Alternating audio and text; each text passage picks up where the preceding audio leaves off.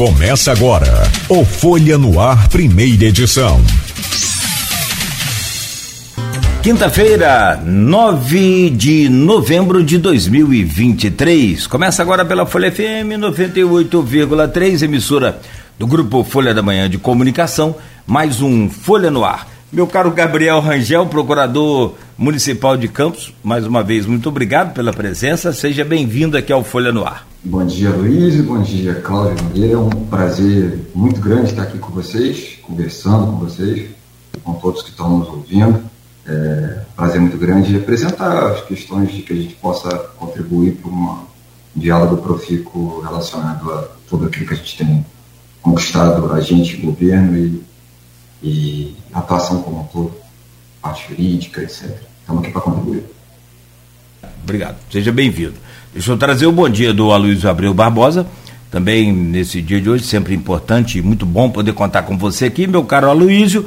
E, e só para lembrar, é, rapidamente, o, ontem o Egito é, fechou ali a passagem é, de Gaza para o Egito e não sai ninguém, muito menos os brasileiros que estão nesse drama, a gente está acompanhando de perto isso é, anteriormente o fechamento foi essa é a segunda vez que fecha depois dessa reabertura e seria a sétima lista divulgada hoje, né, aqui para o horário brasileiro e tal, mas infelizmente não aconteceu, a fronteira está fechada e os brasileiros continuam. Eu, eu fico tentando imaginar o drama dessas pessoas, mas eu não consigo nem passar perto.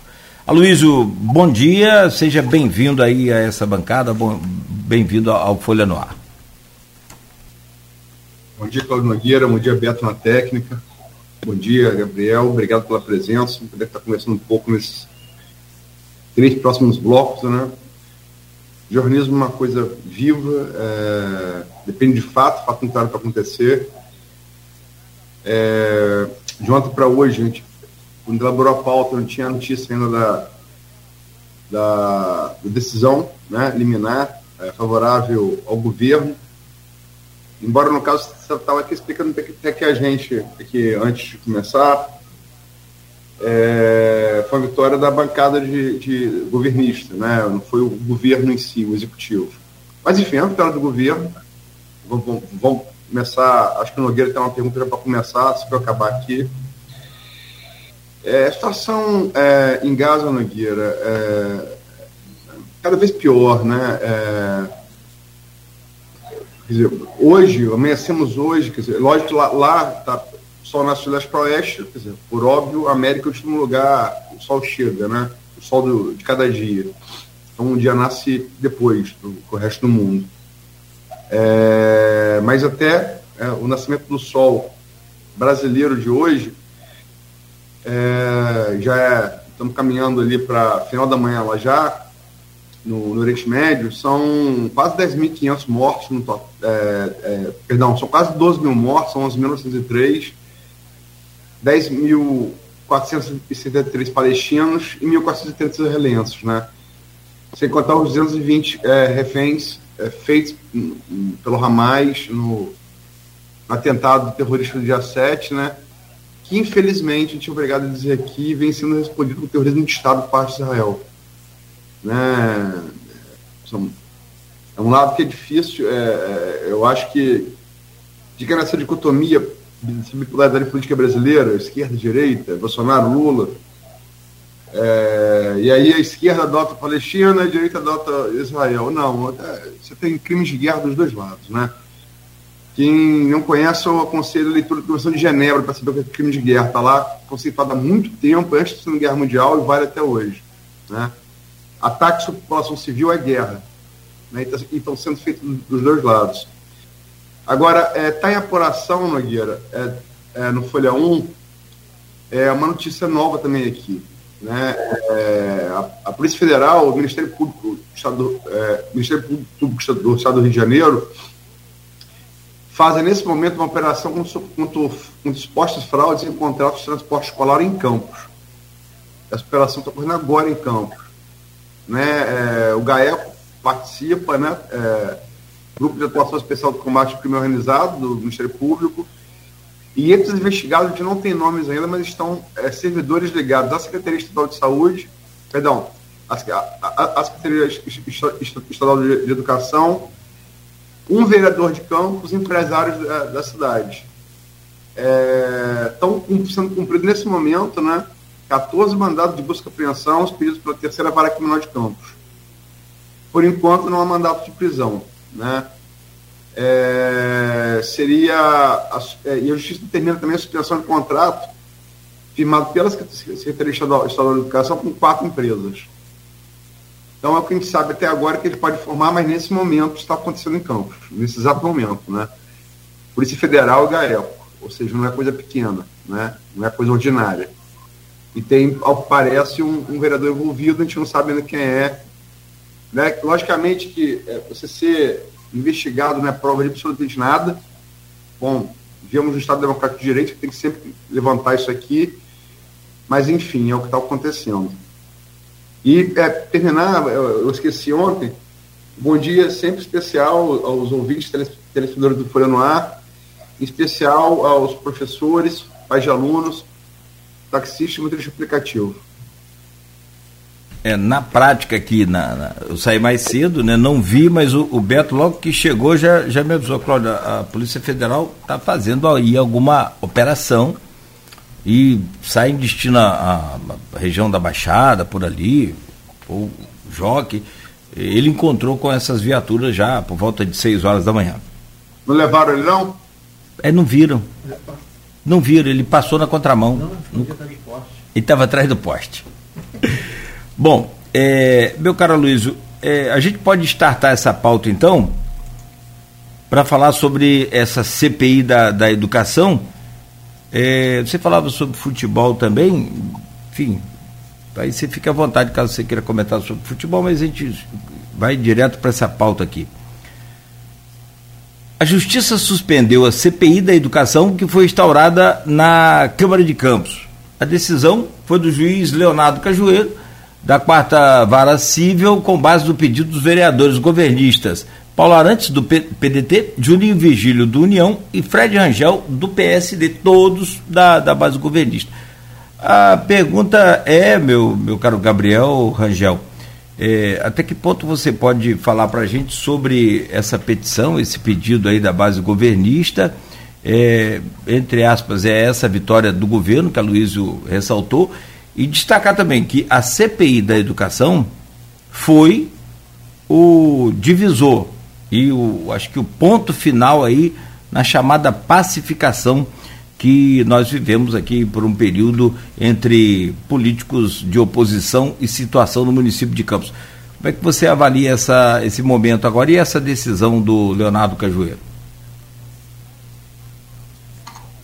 Pois bem, quanto, quanto a decisão, é extremamente correta, foi muito técnico, inclusive consignando parte do texto do, da tese de doutoramento dele. Né? Ele é um juiz muito, muito técnico, muito pragmático, eu, que, eu, que eu admiro muito é exatamente essa questão do pragmatismo. A gente tem que verificar muito a questão da consequência dos atos. E acho que ele pensa muito nisso. É, na bem da verdade, a Constituição é clara, né? 58, parágrafo 3 você tem também a lei orgânica, o artigo 31 da lei orgânica, que tem o próprio regimento interno da Câmara. São, é, as normas foram feitas para serem observadas, né? não obstante a policemia ou, a, ou o, a, o questionamento hermenêutico, a norma está lá. E toda CPI tem que ter, né? Tem que ser para o prazo certo. Ele colocou, salvo engano, cometeu data vênia um, um, um, erro ao quando publicar o ato não constava o prazo, que constava 180 dias no outro. Mesmo assim não teria questão de prorrogáveis, então não estaria o prazo certo. Na minha concepção, repito, estou falando né, como uma parte do direito, né? Parte técnica, e a questão do fato determinado, para mim, é o principal. Então, você, tem, você tinha um vício temporal, são dois pressupostos para você é, três, na verdade, né? a questão do quantitativo, né? no caso do texto, como está lá, é, e você tem o prazo uso certo, que tem que observar, ou seja, o pressuposto temporal e o fato determinado, que é o pressuposto substancial. Você foi criada uma CPI com o objetivo de apurar a situação caótica da educação municipal. Então, é, é uma politização, né? O, o legislativo está lá com o propósito de ele tem que de fato investigar, ele tem que atuar, até a separação de poderes, que é um basilar, né, ele está lá com essa função, mas o problema é politizar. E, a partir do momento, se todos os órgãos, né, todos os poderes observassem a, o seu quadrado, o seu pressuposto constitucional de, de atribuição, competência e atuação, seria mais fácil. Nesse caso, vício, como diria, é, uma nulidade chapada, né? uma constitucionalidade chapada pelo fato de se tratar de fato determinado, né? o fato indeterminado, né? e também já houve um pressuposto de condenação na própria na, portaria de instalação. Então, são questões que, né, não, é, com todo respeito aos colegas que com certeza orientaram, é, ou de repente orientaram o, o presidente da Câmara, é, do qual eu também tenho grande respeito, do qual temos amigos em comum, tanto dele quanto do irmão, que se elogiaram bastante, é, mas é, a gente está analisando sobre o prisma técnico. Sobre o prisma técnico, a unidade era chapada e era caso de eliminar sim, né, tanto pelo aspecto do fundo, no caso da probabilidade do direito, como eu falei, os pressupostos constitucionais não foram observados, só um dos três, e a questão do perigo mora, né, para ensejar eliminar, né, é, que é a questão da, foram realizadas diversas, ao meu juízo, diversas reuniões, uma atrás da outra, e a tendência é de que continuassem a apurar algo extremamente. É, é, algo que iria viciar todo, todo, já contaminar todo o processo colocando da parte posterior de, de, até o final. Né? Então, eu acho que o judiciário é, é a última raça, é, deve ser. O, o ativismo, não tem nada de ativismo nesse caso né, é, foi uma decisão de interferência de poder diante do descumprimento de uma inexistência de prova pré-constituída para fundamentar um, mandato de segurança de uma nulidade chapada e, e o prejuízo à separação do poder. Bom, acho que é mais ou menos né, nessa linha. Repito, se todos observassem as regras do jogo, tudo seria mais fácil. O judiciário não está aí para ser, ser protagonista. E, se vocês quiserem, eu posso falar um pouco depois sobre isso, essa questão do solipsismo do, do do Barroso, ou hoje o pragmatismo polineriano, que eu acho que ele já está mais no, no pós. Né?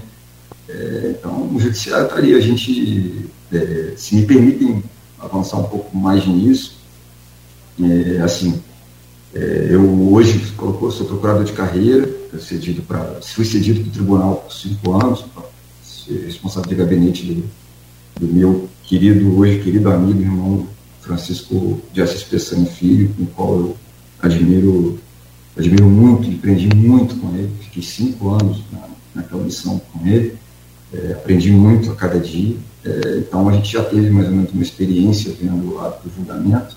Eu já tive uma experiência também no, no Ministério Público durante três anos, também com uma pessoa que eu admiro demais, um dos meus mentores, é, que é o Vitor Queiroz, que eu, sou, é, eu admiro demais o trabalho dele, sério, é, é sábio, é, aprendi muito com ele, foram três anos no Ministério Público com ele, trabalhei também com o Lívio Venâncio, aprendi demais. Na verdade, todos os promotores, né, no período que eu fiquei também responsável pelo NAP, que era Núcleo de Apoio aos Promotores Eleitorais. E, e também na advocacia pública. Então, numa visão holística do direito, vendo tanto a parte do judiciário, quanto a advocacia pública, quanto o Ministério Público, a gente consegue verificar a pertinência ou, no caso, a impertinência de intervenção. Não obstante se tratar de interna corporis, eu acho que é meio que um mantra que a magistratura deve observar, só que um, quando houver uma unidade chapada, assim, um vício né, primo ictuópodo, como diria o, o Gilmar Mendes, tem que pegar e tem que suspender, até porque o risco aqui era muito grande para a população. Eu vou entrar um pouco nisso, aproveitar e, e endossar é os elogios pessoais profissionais e o, e o abraço pessoal que você mandou aí dos seguros que eu conheço. conheço Kiko, eu conheço o desembargador, chama de Kiko, é, desembargador Francisco de Assis Peçanha Filho, nosso querido Kiko. Conheço desde garoto, né? Eu já jovem, um jovem adulto e ele, ele garoto. E o Vitor foi o jornalismo que me, que me, que me aproximou, Vitor Queiroz, promotor de justiça de Campos duas figuras da melhor qualidade, endosso como leigo, endosso profissionalmente, é, mas como jornalista também. É, E pessoalmente aí endorso também e mando um grande abraço a ambos. Se estiverem nos ouvindo, fica aí registrado. Se não, pode ouvir de novo, né, numa, numa, numa, numa na Plena TV, na, na, enfim, na exibição do, de um trecho. É, em relação à CPI, como Nogueira disse, é, logicamente aqui, aqui você vai falar como jurista, né? É, mas você também é um cidadão. Como Nogueira disse, a CPI ela foi, e é, quer dizer, Nogueira não disse uma novidade, tá, tá, foi dito na tribuna da Câmara, né? Por quem a propôs, como uma consequência da ruptura da pacificação. Né? É... E naquele momento tinha três pedidos de CPI anteriores. Então, uma regra regimental que me parece, falo de novo como leigo, que deveria ser observada. A saber, é... Rapaz, agora as três CPIs me fugiu agora. As três é. Uma era da Enel. Não, deve deixar por último, que é, que é pra. Era da Enel e. A Enel eu não lembrei aqui agora. É. Tinha mais duas, é. Eu vou, eu, vou, eu vou precisar que agora eu vou ver, mas enfim. É, é, a Daena certamente estava entre elas. A Daena esteve agora, recentemente, no Correio São Paulo, né? É um negócio assim, absurdo. É, centenas de milhares de, de, de imóveis ficaram é, três, quatro dias sem, sem, energia elétrica, né? Enfim, essa coisa, pra, pelo critério técnico, é, essa coisa do, do regimento, seu entender, foi, foi cumprido ou não, é, por quê, e, é, e como assim, como observador, como cidadão, é, é, o fato dessa CPI ter sido a, a, a, primeira, assim, a primeira arma mostrada, digamos, né, é, após a ruptura, a, ruptura, a ruptura da pacificação. Como é que você entende isso? Não, eu entendo, e repito, é, provavelmente é, houve uma, um assessoramento, ou data vem o assessoramento, na minha concepção, foi o correto a tentar atropelar algum do gênero, até parece, até porque hoje, o, a CCP de Educação, a intimação foi no dia, a publicação foi no dia seguinte para convocar reuniões, ou seja, foi um pouco a toque de caixa. É, se tivesse lido o artigo 116 do regimento, ele é expresso em dizer a questão da ordem cronológica.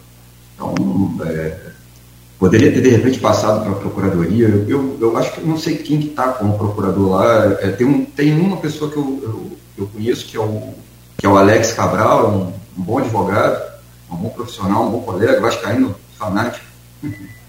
É um bom colega, trabalhava até com o doutor João Paulo Grande, que também é um excelente profissional. Mas eu acho que é uma questão que estava no regimento. Assim, é o que eu digo. A, você não tem. Se vocês quiserem se veredar por esse ponto, né, a gente pode falar da 14230, da questão da, da exclusão do prêmio de hermenêutica no gestor, mas a gente tem que entender é que a, o limite da. Não obstante a polissemia, o limite da, da interpretação é sempre semântica. Se a semântica diz ordem cronológica, você pode até é, pode criar um fundamento para burlar a ordem cronológica, não burlar, justificar, mas pressupõe uma justificativa. O que eu chamo a atenção um pouco quanto a isso, e repito, com todo o respeito aos colegas, ao presidente da Câmara, do qual também repito que tenho amigos em comum e eu sempre ouvi falar muito bem, é, a situação, só as normas estão lá para serem analisadas. Aí eu volto, remito a um outro, a um outro mentor, que esse é o maior de todos, é, a pessoa, fui praticamente adotado por ele, eu aprendi muito, muito, muito como ser humano, como pessoa, que é o Francisco Peçanha, pai, né? Que está fazendo muita, mas muita falta. E ele também falava a mesma coisa, o judiciário está lá para atuar em última rácio. E, e, quando, e não pode ter medo, tem que atuar. E é essa linha, como foi, aconteceu dessa vez, de que vai. Vamos, vamos, ver, vamos torcer para que, que o debate fique sempre no campo das ideias, e que os debates ficam com base em propostas, com ideias que o servem às regras do jogo, né? independente de. É, o Wallace no início comentou a respeito da questão de direita e esquerda, né? a gente também, o próprio direita e esquerda tem o Alberto Boda, muito clássico, é, aquela, a gente verifica, não se trata de direita, esquerda, posição, oposição. A norma está lá para ser interpretada, tudo, mas ela tem uma epistemologia, ela tem uma, uma, um limite que tem que ser observado. Né? Então, é, é independente se foi favorável a X ou Y, a norma está lá. Então, no mínimo que se espera de um, de um gestor, ou de um governante, ou de um chefe de poder, é que observe as normas do jogo. Então, é mais ou menos dessa linha. Tem até algumas questões que foram até judicializadas, que aí é, que eu acho pertinente, interessante, mas não posso comentar, foi judicializada, mas é uma questão que bem interessante, que de fato tem que ser analisada à luz do, do caso concreto, né? simetria. E... É, só para só para lembrar, as duas CPIs, é, fogo, eu, tava, eu fui buscar nos próprios arquivos aqui, eu escrevi sobre isso e, e esqueci. As, além da, da Artéries, as mais CPIs eram, eram, perdão, além da Artéries, além da Enio, era da Artéries e da violência contra a mulher, né, que estavam ali pedidos que estavam anteriores à, à, à aprovação da, da CPI da, da educação, né? É, que também tem uma série de, de outras coisas, critérios, te, critérios técnicos, critérios políticos, né?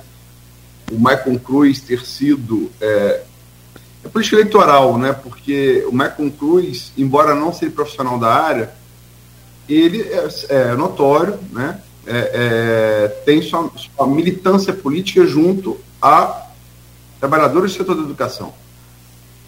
É, se fala que Marcelo Férez, atual secretário, é bom a gente frisar sempre isso aqui, eu sempre bato nessa tecla. É, é, até julho do ano que vem, é tudo suposição. A gente vai saber quem tiver filiado até abril do ano que vem, ganhar as convenções em julho, aí vão estar falando de candidatos. Até lá é só suposição.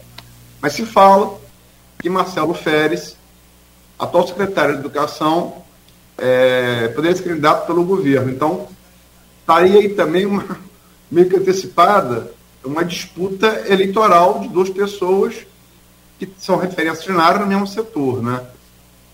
Mas é, se você quiser comentar isso, é, Gabriel, deixo você à vontade, mas eu queria já caminhar, já são sete, sete e meia, também para o que está mais, tá mais aqui em pauta, né?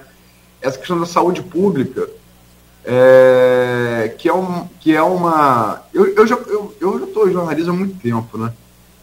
E desde a Constituição de 88 começou, assim, a, a, você tomar mais intimidade com ela, e o Ministério Público, nos anos 90, talvez, passou a, a ter noção do seu novo papel, o poder dado a ela, dado a ele pelo, pela Constituição, tivemos vários debates em relação a isso, muito antes da Lava Jato. É, parece que essa coisa começou só com a Lava Jato. Eu me lembro é, que naquela é, esquerda e direita, o Veríssimo, Luiz Fernando Veríssimo escreveu que é, o, saudoso promotor, assim como, como você falou do, do Chico, Francisco de Assis Passanha Pai, muito saudoso, também saudoso Marcelo Lessa reproduzia muito isso. O Veríssimo de esquerda escreveu que a melhor coisa que aconteceu para o país foi promotores jovens e um pouco arrogantes. E Marcelo Lessa usava isso como bandeira de Teflon.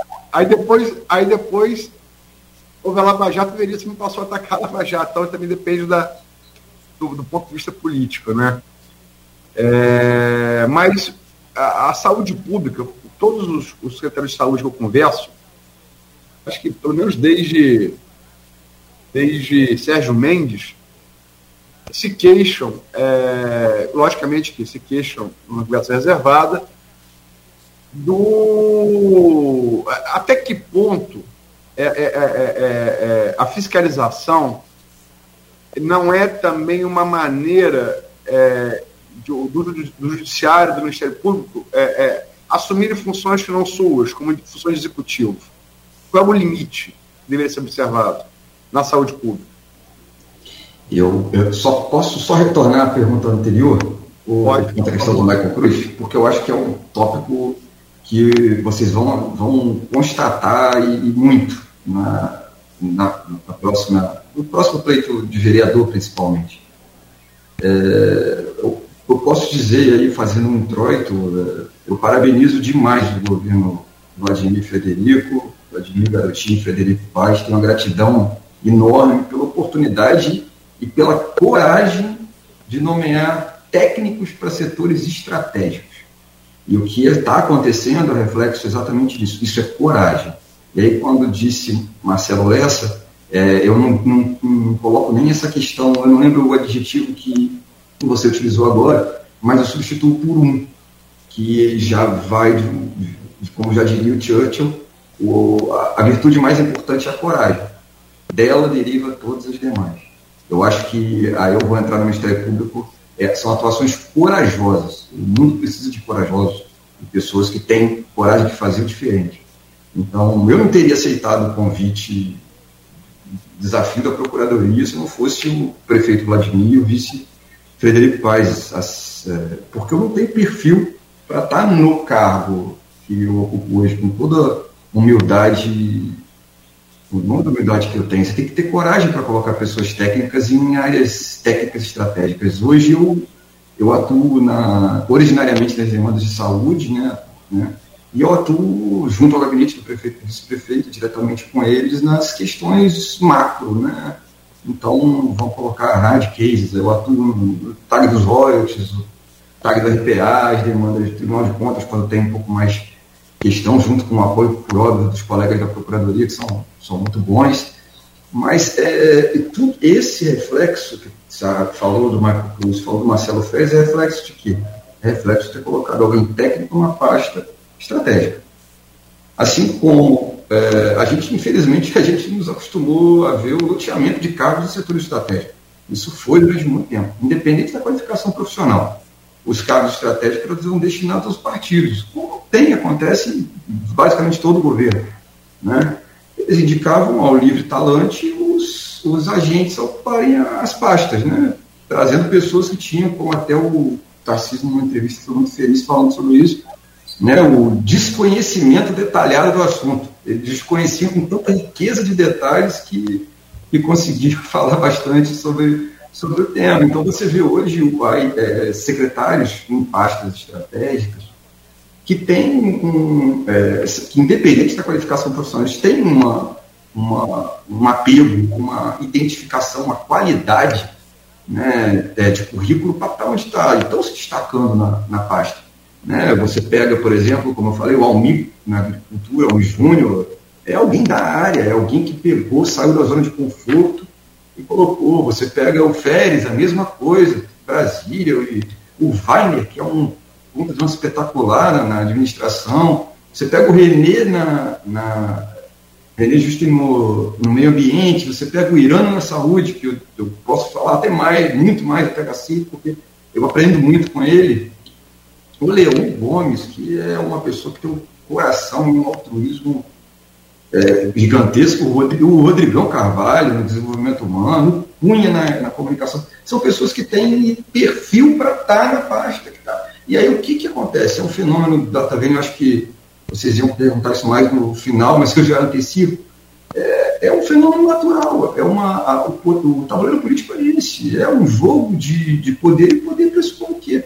A competência se estabelece, ela é imposta, ela é imposta ao longo do tempo se é, é dada a oportunidade, vê-se que tem capacidade. Se você vê, com todo respeito ao Michael Cruz, eu recebi aqui, até confesso que fiquei um pouquinho chateado, porque na, na, num primeiro momento lá na Câmara, disse que veio me cobrar, não foi nada disso. Se tem uma pessoa aqui de diálogo, essa pessoa sou eu, e eu encontrei no, no corredor aqui, e ele perguntou, da saúde?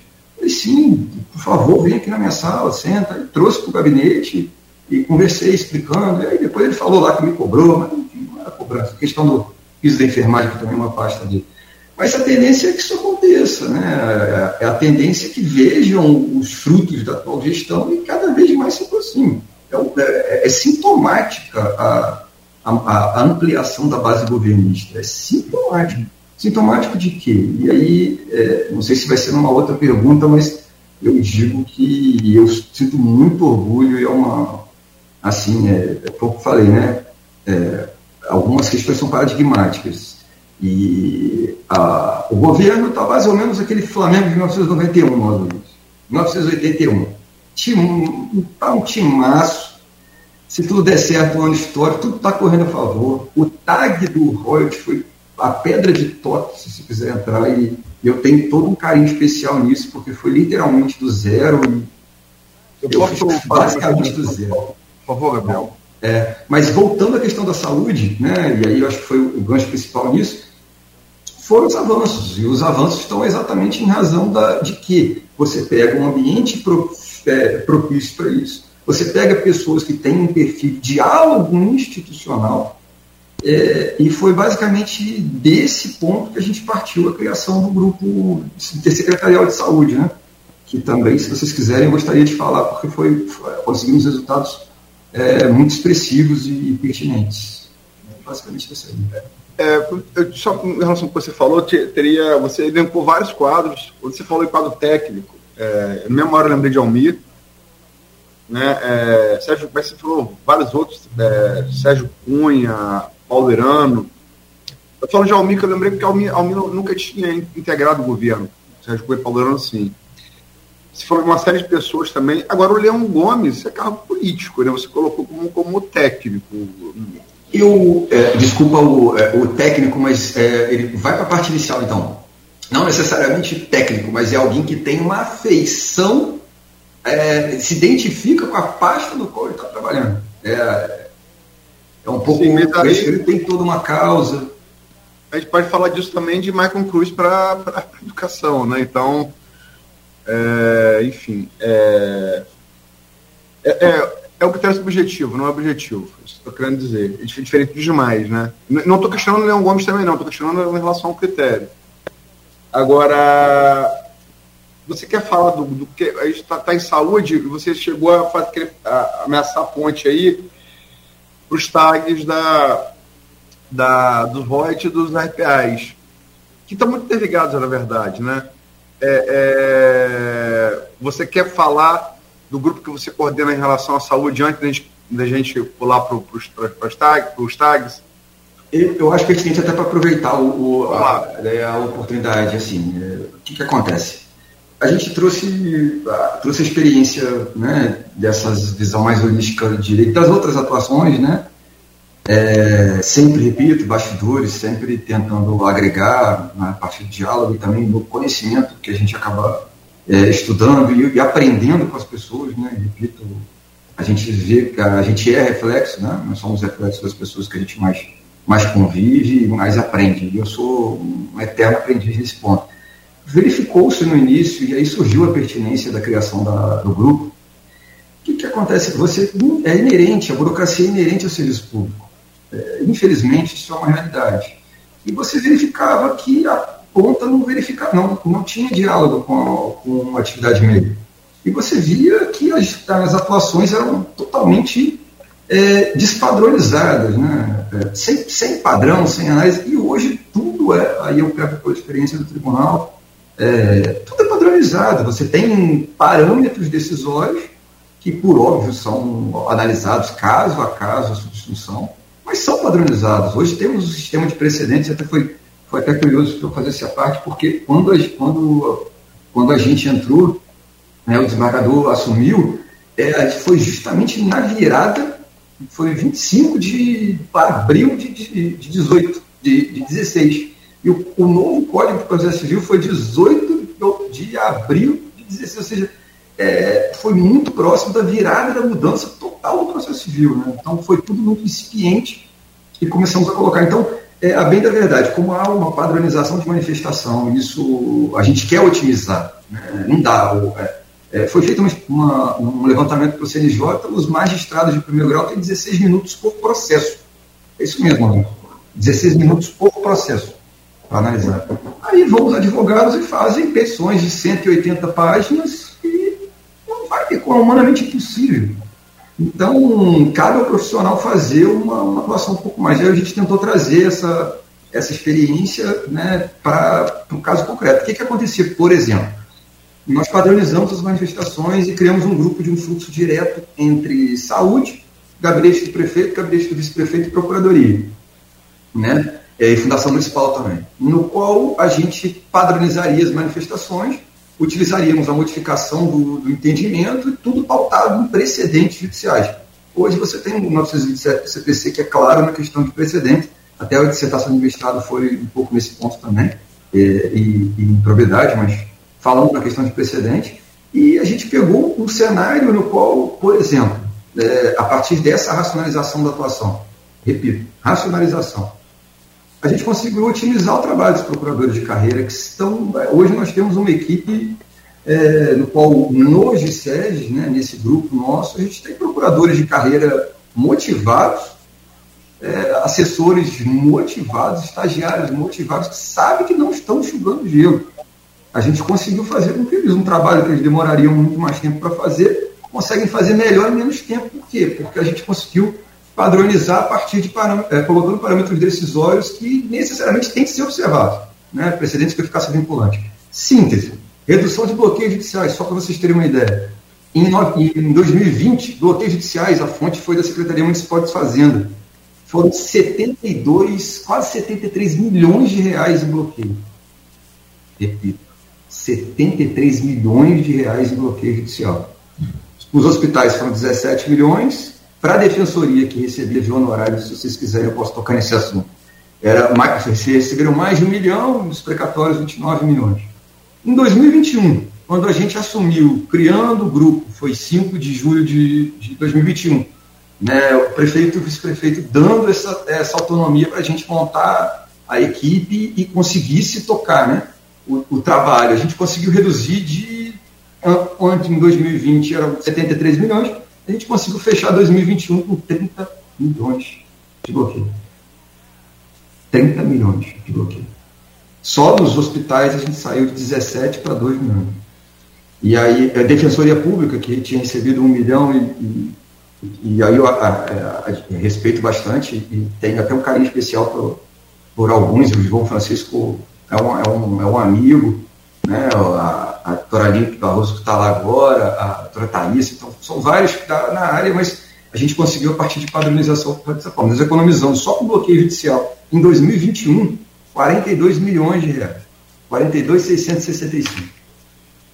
Fizemos também uma força-tarefa nas formas especiais, porque é, existia política pública, mas infelizmente não houve a, a, não havia fiscalização, análise, infelizmente não sejamos levianos, é, falavam, e depois eu vi que de fato o Neokate mais barato do Brasil era em Campos Goitacazes, infelizmente. É, era uma desorganização, e aí, sem, quebrar, sem criticar a atuação anterior, a gente buscou, através de um diálogo institucional, é, isso sempre foi, principalmente posso pegar como referência é, o, o desembargador Francisco Peçanha, na época procurador, e e de Chico também, todos eles têm essa questão do diálogo. O Frederico Pai, preciso nem dizer, é o maior líder que eu já conheci também, a, do diálogo, e o Vladimir Idem, não, não tem o espírito do familiar desse ponto, ele é alguém que sempre tenta o, o diálogo. Então, a gente faz o que? Através dessa experiência, também tendo atuado no MP, tendo atuado no Noticiário, a gente é, buscando resgatar a credibilidade, porque literalmente eu posso dizer que na Procuradoria, é, sem criticar, mas a gente acabou pegando Segundo, terra arrasada também, não foi só na, na gestão. É, os procuradores não iam, a, o gabinete não frequentava as audiências, era reveria o tempo inteiro. É, os, logo quando a gente assumiu, o Ministério Público ficou extremamente feliz, porque a gente respondia ofício, a gente participava, então a gente foi tudo uma, uma atuação conjunta, todos, é, Defensoria, Ministério Público, Judiciário, todos fomos co-interessados na otimização dos recursos públicos, na otimização da assistência, etc. Formas especiais, por exemplo, eram 540 beneficiários, mais de 5 mil latas por mês.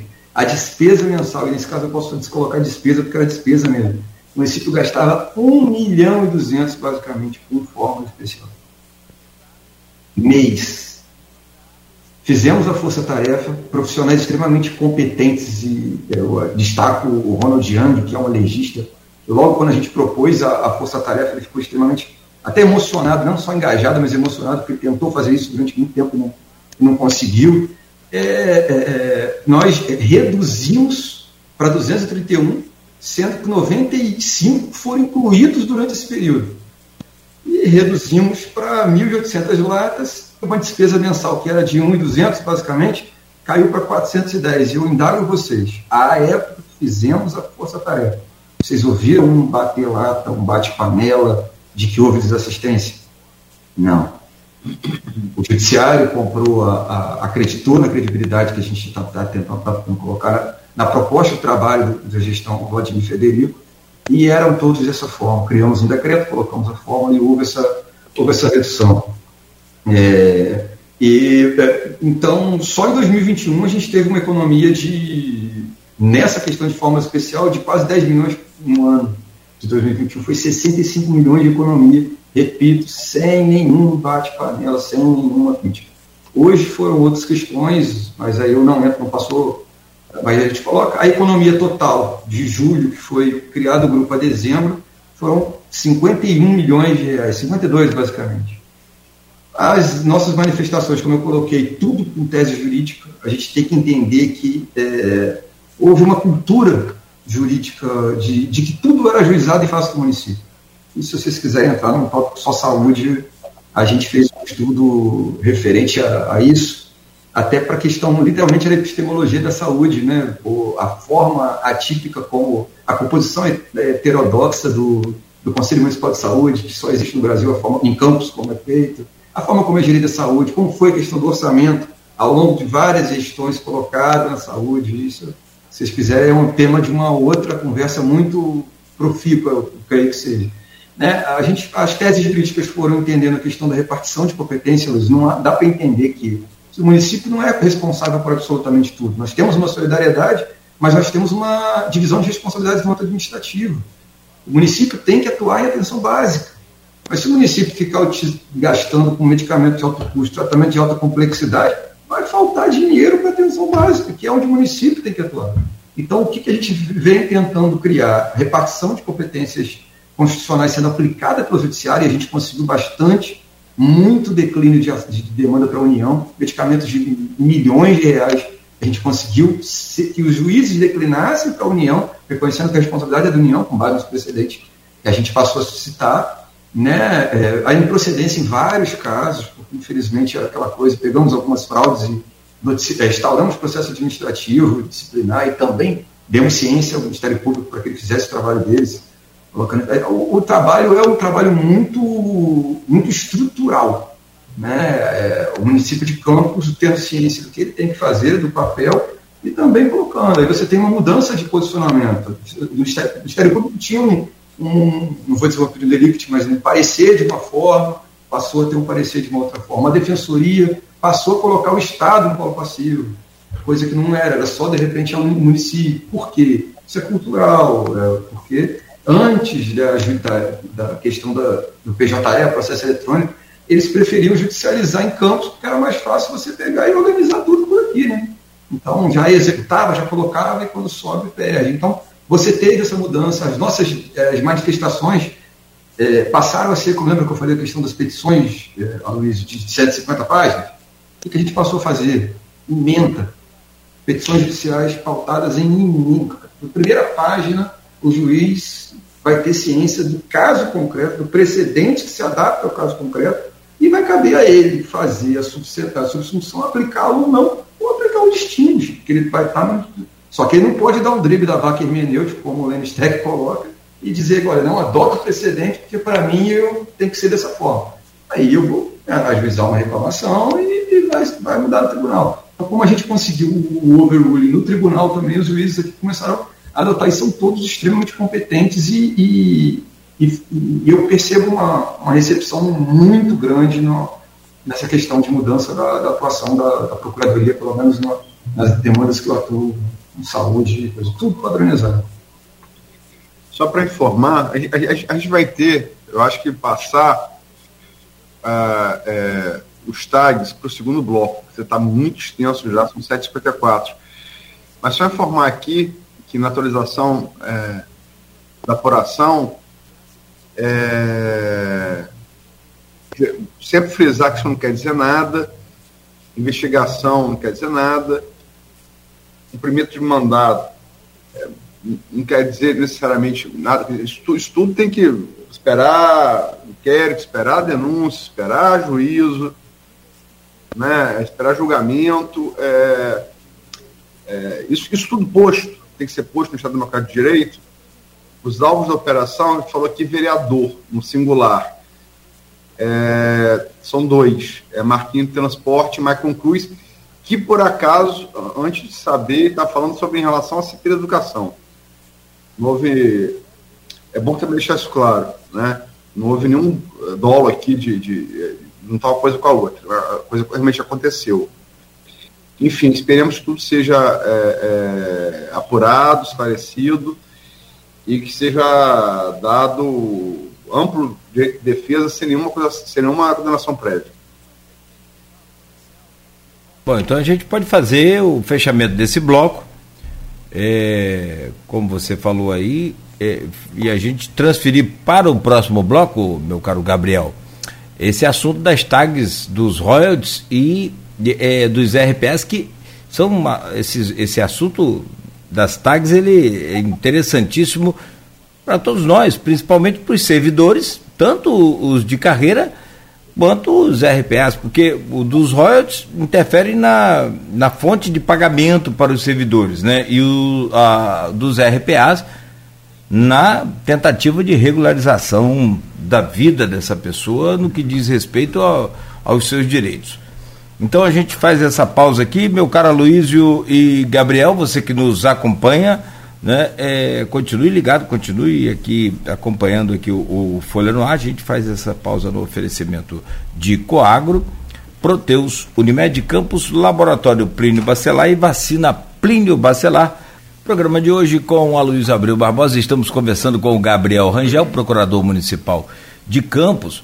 A gente volta para falar sobre uma pauta muito importante, mas antes dessa pauta com o Gabriel, deixa eu provocar aqui a Luísio para comentar sobre o futebol. Ontem teve mais uma rodada do, do brasileiro e o Flamengo venceu o Palmeiras por 3 a 0 o São Paulo ganhou o Bragantino por 1 a 0 e a estrela solitária voltou a brilhar, que já tinha, já, a turma de internet não perde tempo. É, já saiu o meme aí, faz o seu pedido que a estrela cadente está passando. Olha que situação. Daí eu, eu, eu volto com você, Luiz. Não, só para. É, eu falei aqui algumas vezes já, eu sinceramente acho que o Botafogo é um clube de muita glória, né? O próprio, o próprio hino, né? É, as glórias do passado, né? Eu, ah, junto com o Santos, a base dos dois primeiros campeonatos os três primeiros campeonatos brasileiros, sobretudo os dois primeiros, 58 e 62, deu Didi, embora o Didi campista tenha sido revelado primeiro pelo Madureira, é, depois pelo Fluminense, chegou a jogar a Copa 54 não jogar pelo Fluminense, mas 58 e 62 foi campeão jogar pelo Botafogo. É, e Garrincha, né? Garrincha foi. Garrincha é, é deu azar porque não pegou televisão. Porque Garrincha, o que Garrincha fez em 62 no Chile, no nosso bi, foi o que o Maradona fez em 86, né? o que o Romário fez em 94, o que o Zidane fez em 98. Levou, levou o time, né? Ganhou aquele campeonato. Né? Tanto que a bola de ouro, retrospectiva da France Football, coloca Garrincha como vencedor em 62. Então eu torço por conta disso para o Botafogo é, reconquistar o seu passado de glória.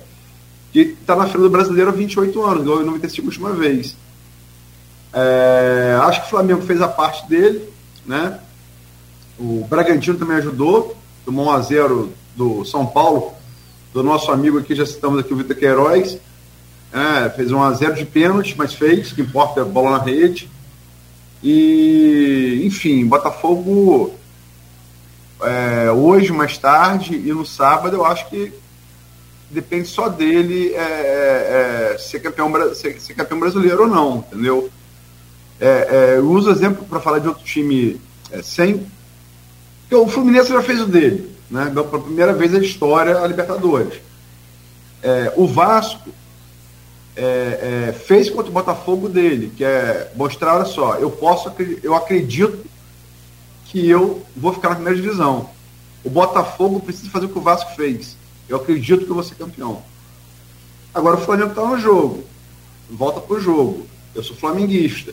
Acho que o Flamengo não merece, pelo ano, ser campeão brasileiro eu acho que talvez não faça bem ao Flamengo.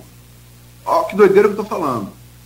Mas futebol, cara, tem que lembrar da 69, também não era, chegou no finalzinho ali. aquele dois gols de pet contra o Palmeiras é que botaram a gente para ganhar o campeonato. Entendeu? Até então, enfim, vamos ver. Não. Depende do Botafogo. Depende do Botafogo. Só dele. Perfeito, perfeito. Só para fechar, é, essa coisa do, do, do, do, título, da taça, do campeonato, ela é uma coroação por um trabalho bem feito. Coroação por um trabalho que não está bem feito, tanto dentro quanto fora de campo, no caso do, do Flamengo, esse ano especificamente, assim, fica né, na nossa cabeça não bate bem, né? Eu também sou bem metódico quanto a isso. Merece, né, mas nem sempre ganha o melhor, infelizmente não, não é assim também, né? E se me permite, eu falei de, de Diga, a gente Newton, eu não falei de Newton Santos também, mas em 70, Jairzinho, grande destaque do Copa de 70 não foi Pelé, é, foi Jairzinho. Jairzinho fez gol em cada. Nunca aconteceu antes nem depois. Ele fez gol em cada um dos sete do, dos jogos, de todos os jogos do Mundial. O furacão da Copa. Então, daqui a pouco tem muita história, né, cara? Muita não, história. Já pensou? Vai ficar a gente. No, no, vamos soltar a entrevista, mas já pensou que vai lá, meu filho, entra no lugar de Pelé. Como que eu vou entrar no lugar de Pelé? e o Jairzinho entrou e arrebentou. Muito bom. Não, aquele do lugar de Pelé foi Amarildo e 62. Ah, não, não, não, não, confundi. Desculpa, perdão. Apaga, deleta. 62, o Possesso. Possesso. Também arrebentou. Muito bom. O jogo contra a Espanha de, de Puskas e de Stefano estavam naturalizados espanhóis. O argentino de Stefano e o é. húngaro Felipe Puskas. Boa, boa, boa, boa. Então, vamos lá, vamos, vamos, vamos para o nosso canavial. Valeu, obrigado. Posso fazer uma, um, um ponto nessa questão? Fala. Sim, claro. sem entrar no mérito, da, mas é, vamos colocar sem entrar no mérito, mas já entrando, aí entra a minha paixão. A paixão é o processo. Ver as coisas acontecendo. Se o resultado vai ocorrer ou não, é uma área que foge da nossa, da nossa, da nossa esfera de, de, de autonomia, vamos colocar assim. Então, mas o processo, o fato de, de ver as coisas acontecendo aos poucos e presenciar, é isso que ele move, independente do resultado, trazendo para o futebol a área mais aleatória que o futebol era difícil. Bom, Gabriel Rangel, procurador municipal de Campos. É, rapaz, assunto, o, o Aloysio colocou bem no intervalo, rapaz, é um assunto já é, antigo.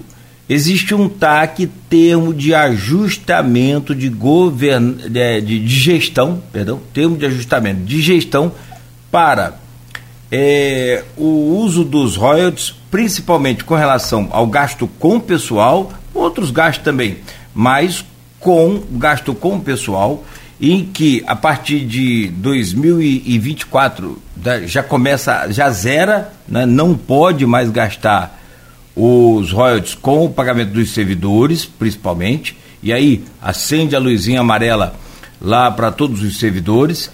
E tem um outro é, é, tag também, que é quanto aos RPAs, que é a chamada é, escravidão moderna. O cara trabalha só a troco daquele salário, não tem férias, décimo terceiro, não tem é, recolhimento para INSS, para FGTS, tem nada, absolutamente nada. E aí vem, é, uma, na, na, na lembrança da gente, o, o, que o Vladimir prometeu aqui, inclusive durante aqueles programas que nós fizemos, Luiz, é, com todos os prefeitáveis da época, 2018, e a promessa dele de campanha de contratar uma empresa terceirizada e regularizar a vida desses RPAs. Essas duas tags, e eu gostaria que você fosse bem é, é claro com relação ao que os servidores é, é, vão ouvir de você para que eles entendam qual vai ser o até no sentido de tranquilizar ou não, não sei o que você vai, vai trazer para a gente de novidade, já para a gente começar esse ano de 2024, já que 2023 falta aí pouco mais de, de um mês para fechar e não acredito que saia nada agora. Torço, mas não acredito. Como é que fica hoje o procurador? A situação desses dois tags. Só para não alongar mais, Vladimir tem ido frequentemente duas ou três vezes já ao Tribunal de Contas só para tratar disso. Só para falar sobre essa questão do tag e tentativa de é, prorrogar esse prazo aí, principalmente para o uso dos royalties. Como é que. É, vamos lá. É, eu acho que o tag do royalty, eu sou suspeito para falar, pela atuação, o caso, foi desesperador a, a, a, como a gente encontrou né, foi o maior desafio que eu tive na, na carreira. É, foi uma decisão que foi de, de, prestação de contas de 2018, julgada em 19, a decisão passaria a valer a partir de 21.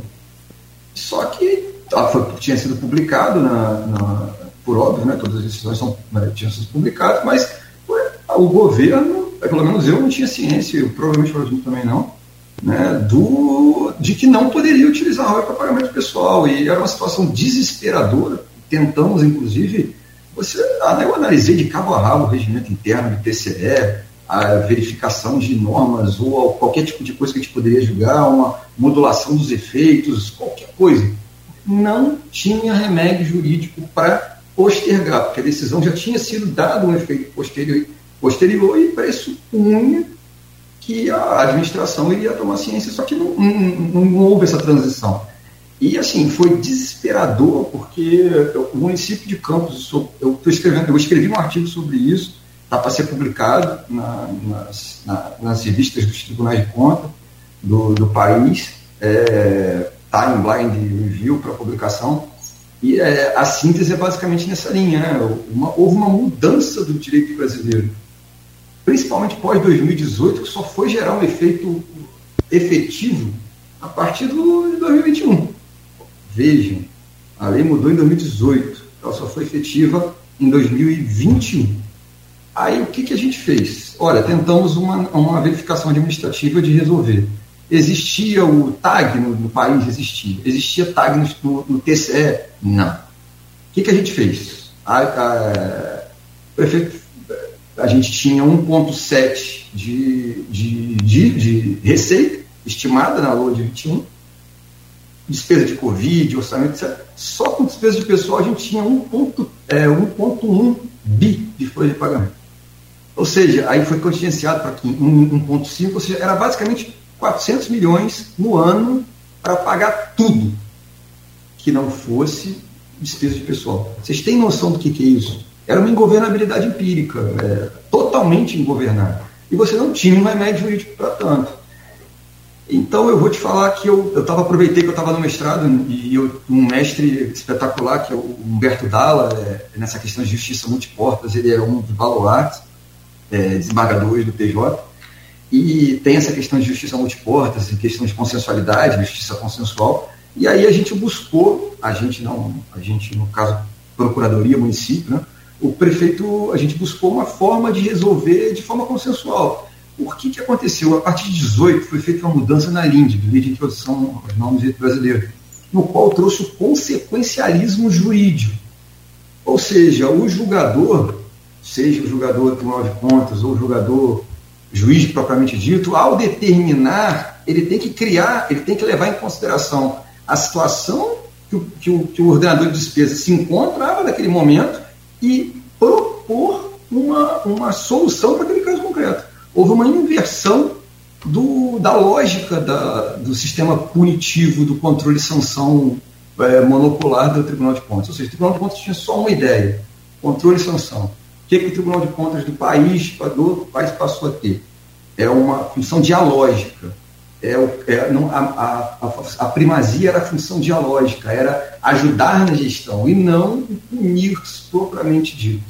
Então, a gente ajuizou a ação, dialogando várias questões é, jurídicas atinentes à justiça consensual, à filosofia jurídica, né, consensualismo jurídico, e aí o juiz, é, o, o, excelente magistrado Moreira Alves, é, acolheu o pedido subsidiário nosso, de conceder de que, a, de que o Tribunal de Contas explicasse como, apresentasse uma proposta ou uma forma do município conseguir cumprir, porque a gente tinha duas folhas e meia de pagamento em atraso ainda, então você tinha 400 milhões de orçamento e mais os, os duas folhas e meia de atraso. Então, em síntese, foi é, trazendo um pouco o juridiquês para não ficar um pouco a constitucionalização do direito administrativo, ressignificação do interesse público, consequencialismo, quando eu coloquei, predileção, função pedagógica, Tribunal de Contas.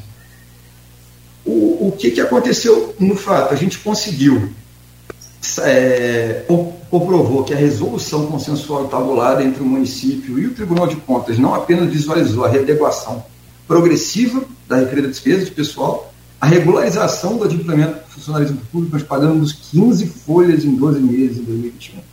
E também implementamos políticas públicas de valorização de servidores, isso o professor Rainer faz um trabalho sensacional, e a questão de realização de concursos públicos. Gente, concurso público em Campos Goitacazes com um cenário que pegamos de receita de pessoal superior à, à determinação do limite da, da LRF. Então, foi um cenário muito, muito apocalíptico, vamos colocar assim, que se o desafio era grande, e aí entra naquela na mérito, como o prefeito costuma dizer, ele estava muito seguro onde ele estava, estava num caminho muito confortável, o vice-prefeito não precisa nem dizer.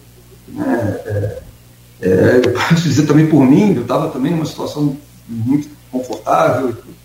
E a gente a, a gente está para quê? A gente está para fazer a mudança, para fazer o bem para as pessoas. O altruísmo necessariamente fazia diferença. Eu estou na minha cidade, uma, a situação estava ingovernável, e a gente foi ajuizou, o juiz deferiu, e aí o, a gente conseguiu fazer isso tudo.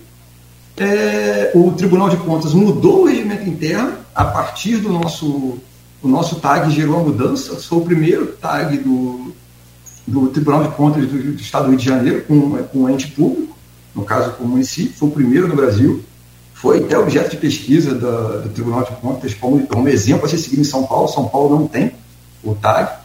E a gente conseguiu o, o apoio do Sérgio Cavalieri, é, Sérgio Cavalieri, pela Procurador-Geral da, da TCE, também foi de suma importância, né, entendendo toda essa questão da evolução né, o presidente, é, presidente Rodrigo, a, os conselheiros todos, houve uma a gente vive hoje um momento de constitucionalização do direito.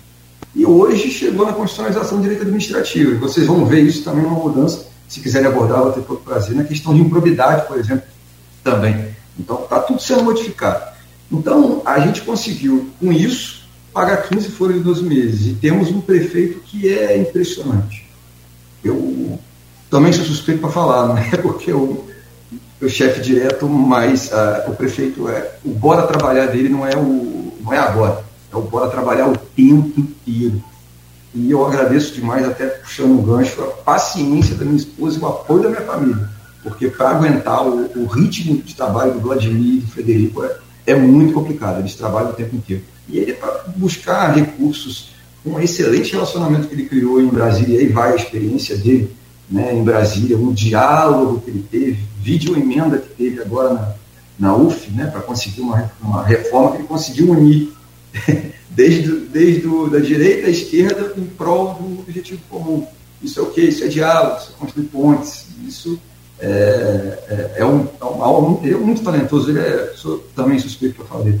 Então, e foi o que, que aconteceu nesse caso dos olhos? Teve que ter muita coragem nós, em janeiro, ajuizamos uma ação contra o Tribunal de Contas, contra o Estado do Rio de Janeiro, uma decisão que você tinha corrido, isso é coragem, enfrentar isso é coragem, se comprometer é coragem.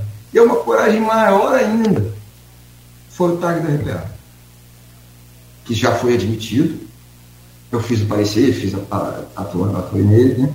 E é, é, aquela questão, a gente é frase feita, mas é, a gente tem que levar em consideração, até pelo consequencialismo que a gente colocou lá, e a gente citou também isso nesse outro tag.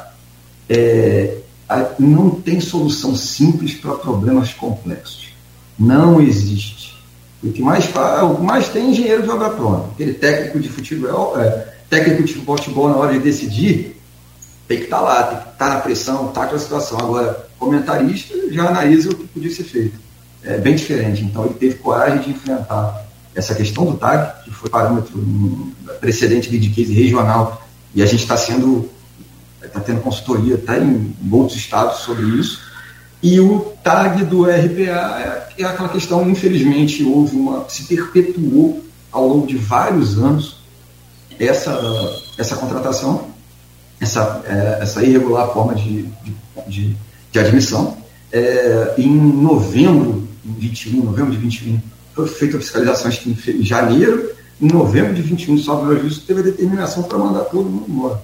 Como é que você manda todo mundo embora? É um colapso da gestão pública. E aí volta que a gente tem que interpretar como que o gestor público, o Tribunal de Contas deve propor ao servidor, ao gestor público uma oportunidade de resolver a questão. E mais uma vez, Vladimir e Frederico tiveram a coragem de enfrentar esse problema e, e propor um cronograma de resolução progressiva.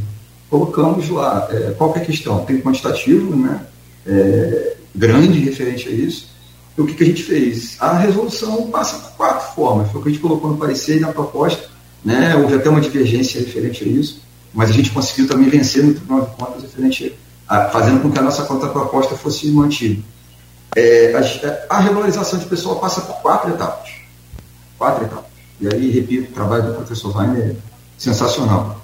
É, quatro etapas. Você o, é, o concurso público, que é o melhor dos mundos, cargo em comissão, que é também uma outra forma constitucional de admissão, contratação temporária, que é uma outra forma de admissão, e o, a contratação temporária e a, o próprio RPA, que o RPA ele é, ele, não obstante ele se trate de uma contratação raras, não raras vezes utilizada de forma irregular, ela tem a, a forma desde que não haja os pressupostos do, do vínculo empregatício. Então, o que, que o município fez? O município apresentou para o Tribunal de Contas que já fez o levantamento, já está em curso um levantamento geral das carreiras. mais uma vez, a gente, a gente apresentou isso na, na, no Tribunal de Contas, mostrando o que, que já foi feito no, Tribunal de Contas atinente a a carreira, foram criadas uma, uma, comissões com o propósito de justamente fazer a, a demonstração do olha, existem cargos que não tinham que existir, tem que ser extintos. Olha, mas eu vou ter que criar cargo. Vou criar cargo, opa, vou ter que criar, vai ser via lei. Ou tem cargo que é vacância. E cria extingue. Então, são questões que, que colocam. E aí o prefeito criou, é, enfrentou também esse problema e propondo. E tinha uma outra questão, desculpa, o item 4 eu esqueci, é a terceirização, que também é possível. Então, eu, aí o Tribunal de Contas discordou da proposta que a gente apresentou referente a esse ponto só quanto a isso. É, também acompanho de perto, está tá, tá comigo isso também. É, tenho ido constantemente ao Tribunal de Contas para isso. Né, junto com o prefeito, a gente trabalhando nessa situação. É, eles concordaram com o prazo de resolução, que a gente propôs um prazo de resolução de até dois anos, é, lembrando que os dois anos é, da, é, da, é do, do, TAG, da, da aprovação do TAG, lembrando que ele foi admitido, a aprovação está tá próxima de acontecer, porque a gente já, é, já, já apresentamos a resignação fundamentada da alegação, o TCE disse que não podia terceirização de atividade fim e a gente comprovou, o Supremo já mudou o entendimento que pode, se o entende de uma forma, data venha, o Supremo já julgou, é uma matéria constitucional, o precedente que ficasse vinculante, e pode. E também é o nosso maior medo. E aí, medo, digo mais uma vez, coragem, responsabilidade e transparência. Os parâmetros, as bases do governo Vladimir Federico é, o que, que aconteceu? A gente, nós, a gente não pode, e a gente conseguiu que isso consignasse, ficasse consignado no, no, na, na contraproposta, eu não posso comprometer que, eu não posso fazer com que o cumprimento de um TAG seja o descumprimento do outro. Se eu tenho que ter uma redução de despesa de pessoal, eu não posso ter um aumento de despesa de pessoal num outro TAG. Então, a gente tem que criar uma forma, uma concertação, através de um diálogo institucional que vem sendo feito, no qual a gente consiga apresentar uma, uma forma execuível de cumprir as normas constitucionais e legais. E é o que a gente tem conseguido fazer através do acordo. Então, o que o, o servidor público está vendo hoje, de, repito, 15 folhas em 12 meses, pagamento antecipado de salário, gente, vocês imaginavam que isso, isso ia acontecer?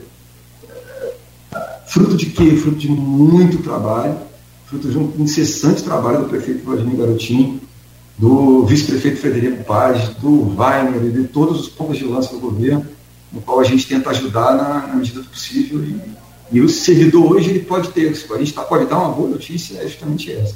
A gente está hoje numa situação muito confortável, em tese, né, é, confortável na medida, óbvio, das questões legais, né, de que nós estamos, é, o servidor está recebendo de forma organizada, de forma, as políticas públicas estão totalmente respaldados e de forma regular. Isso é uma vitória assim que eu admiro muito a coragem de enfrentar os problemas grandes que poderiam ser protelados para outras existentes. E não foi isso que o prefeito Vladimir e o vice-prefeito estão fazendo.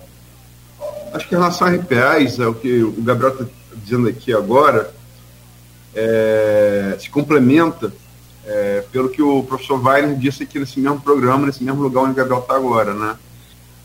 É, de como enfrentar esse problema, porque é, é, um problema administrativo, é um problema é um problema de ordem pecuniária, financeira e, portanto, também é um problema social. Você tem, você não pode fazer isso, ah, está determinado que seja assim e as pessoas que, que sobrevivem daquele salário você tem que ter um certo cuidado, né? Que acho que todo mundo, em sã consciência, é contra RPA, perfeito. Mas as pessoas que cumprem aquela função e contra, é, é complicado, é, tudo, tudo, é, é, como, é como ele disse, né? É, é, questões complexas não comportam soluções simples. Enfim. Mas vamos, vamos, vamos mudar a chave, vamos mudar a chave. É, eu, eu, essa coisa de Carla Machado pode, Carla Machado não pode ser candidata. É... Eu ouvi no ponto final, o, o a coluna de jornal, ponto final de 28 de outubro, eu ouvi você, é, Gabriel, e já tinha ouvido é, anteriormente é, o, o, procurador da, da Assembleia Legislativa do Estado do Rio de Janeiro, Robson Marcel Júnior, né? É, mas eu ouvi você, eu ouvi outros juristas. Eu ouvi a Priscila Marins, o Vitor Queiroz, que já citamos aqui, promotor de justiça. João Paulo Grande, também, que já foi citado aqui também, advogado presidente do Grupo Folha. O José Paz Neto, ex-procurador é, é, é, é do município e hoje de, é, diretor da Comissão de Direito Eleitoral da OAB Campos. E você, que também tem especialização em Direito Eleitoral, Público Eleitoral, Público-Privado Eleitoral, como procurador do município, né? É... E, assim, eu, eu, eu, o meu entendimento de leigo, tá? Eu vou dizer aqui o meu entendimento de leigo me parece ser a questão, porque é aquela coisa, você pode entender de direito, não pode entender de medicina, mas você entende de lógica, pode entender de lógica. Tanto medicina quanto direito, quanto demais ciências são baseadas em lógica. lógica aristotélica, cartesiana, enfim, pelo que eu entendi, como leigo, é, para resumir a questão, é, é, é, toda a jurisprudência, até o presente momento, até esse momento agora, 833 de 9, de 9 de novembro de 2023, existente, não há lei sobre o caso específico. Então, toda a jurisprudência do Supremo Tribunal Federal e do Tribunal Superior Eleitoral são que não pode. No entanto, é, argumentaram o Robinho inicialmente. Eu falo Robinho porque gente, é, é, um amigo querido, brilhante advogado e amigo querido. É, doutor Robson é, é, e doutor é, Zé, é, aí vou falar, não posso falar Zé Paz, Zé Paz, também outro amigo querido, falaram, olha, pode haver revisão legal, né? É, por óbvio, é, é, isso pode acontecer sempre, revisão legal, revisão, revisão, revisão da, da, da, própria, da própria legislação né? É, sobre o caso, enfim, pode haver. Agora, o fato é que se fosse hoje, com tudo que a gente tem é, é, da, da Constituição de 88 para cá, não pode. Não pode. Pode mudar? Pode. Mas você, e aí eu, por isso eu falo da lógica, você trouxe o um argumento e fecha aquele ponto final, que é um argumento novo, pela lógica. Mesmo que passe a poder, não pode para agora. Isso, isso, isso é para o ouvinte entender, porque a questão é muito complexa, tanto que você vê que não há convergência de especialistas. É, é, é, é mas eu acho que sobre isso que estou falando, há, há, há, convergência sim. É, é, se diverge uma coisa ou outra, mas isso há convergência. É isso. E, e se é isso, é, se eu estou errado, me corrija, por favor. É, é, e o que você teria a aprofundar da análise que você fez lá para o Folha da Manhã? É, só para fazer a introdução com outros personagens que foram citados, o, o Robinho, o Robinho é um amigo também, a gente tem uma, um grande amigo em comum, que é o Rui, né, procurador de São da Barra há muito tempo, gente boníssima. O Rui e o Robinho estiveram, na minha casa, inclusive, há três semanas atrás, a gente conversou bastante. Ele é muito capaz, muito competente, muito experiente, não é à toa que está onde está, ele, ele merece muito. O, o Vitor Queiroz, como eu falei, eu, na época do. É, um dos meus mentores, respeito demais, demais. É, trabalhei com ele na época do, do Ministério Público, na, na, parte quando era assessor, o assessor eleitoral daqui. Né, a Priscila eu conheço também, de assistente profissional de grande gabarito. O Zé Paz eu tive algumas questões como ex-adversas, né, porque eu trabalhei no governo. Eu saí do Ministério Público em 2013, quando o Matheus José assumiu a Procuradoria-Geral, eu, eu, eu fui convidado a, a ser o procurador dele. Eu, então, eu trabalhava nessas questões né, mais técnicas processuais e a gente foi muito ex-adverso, nas questões de royalties, por exemplo. Eu atuei em todos esses casos, ônibus, enfim. Mas, voltando ao, à indagação, né, um profissional muito, muito bom, excelente professor, né, acho que fez mestrado em cidade, né, não sei se em direito, mas ele é um excelente profissional é, muito competente. E voltando ao, ao, o João já, já, também fala também que é um amigo, é, voltando à indagação, de fato, é, o que, que, eu falei há, há, pouco tempo? A partir de 18 a gente houve uma houve toda uma modificação. Né? Lembra quando eu falei a questão de constitucionalização dos direitos? Pois bem, ela também atua na questão eleitoral que ela tem a, a base constitucional. E você tem a questão da, da eficácia vinculante dos precedentes. Só que os precedentes eles são feitos por quem? Pelos tribunais de superposição. Cabem a eles fazerem a revisitação. Eles ficam vinculados ao próprio presidente? Não. Podem. Desde que haja o quê? Desde que haja um distingue. Desde que haja um overruling, que é overruling é a modificação overruling overriding, modificação total ou parcial do entendimento anterior. O distingue é a distinção para ensejar a, o reexame da matéria. É, lembrando que lá em cima eles têm a, a excepcionalidade de não poder reexaminar até de fato. Então, é, uma, é um outro ponto. É, nesse caso, já o Supremo Tribunal Federal já analisou. E você tem o, o ponto principal que, que coloquei, acho que foram dois. Um que se chamou atenção para um, mas eu, eu chamo atenção para outro. Todos os argumentos que foram colocados lá, e eu discordo só de um ponto também do, do, do, do eleitoralista Robinho, referente à questão do TSE, eu acho que a questão de fundo é uma questão constitucional, ou seja, não vai no TSE, vai o STF, o STF já entendeu que, quando eu coloquei numa postagem referente sobre isso, é, e aí fala-se no triplo twist carpado lá do, do Ares de Brito, ele já entendeu que, sendo, sendo como fraude, no mesmo precedente, esse tema é o 564 do STF, julgado em 2012, o STF decidiu no seguinte sentido, transcrevendo.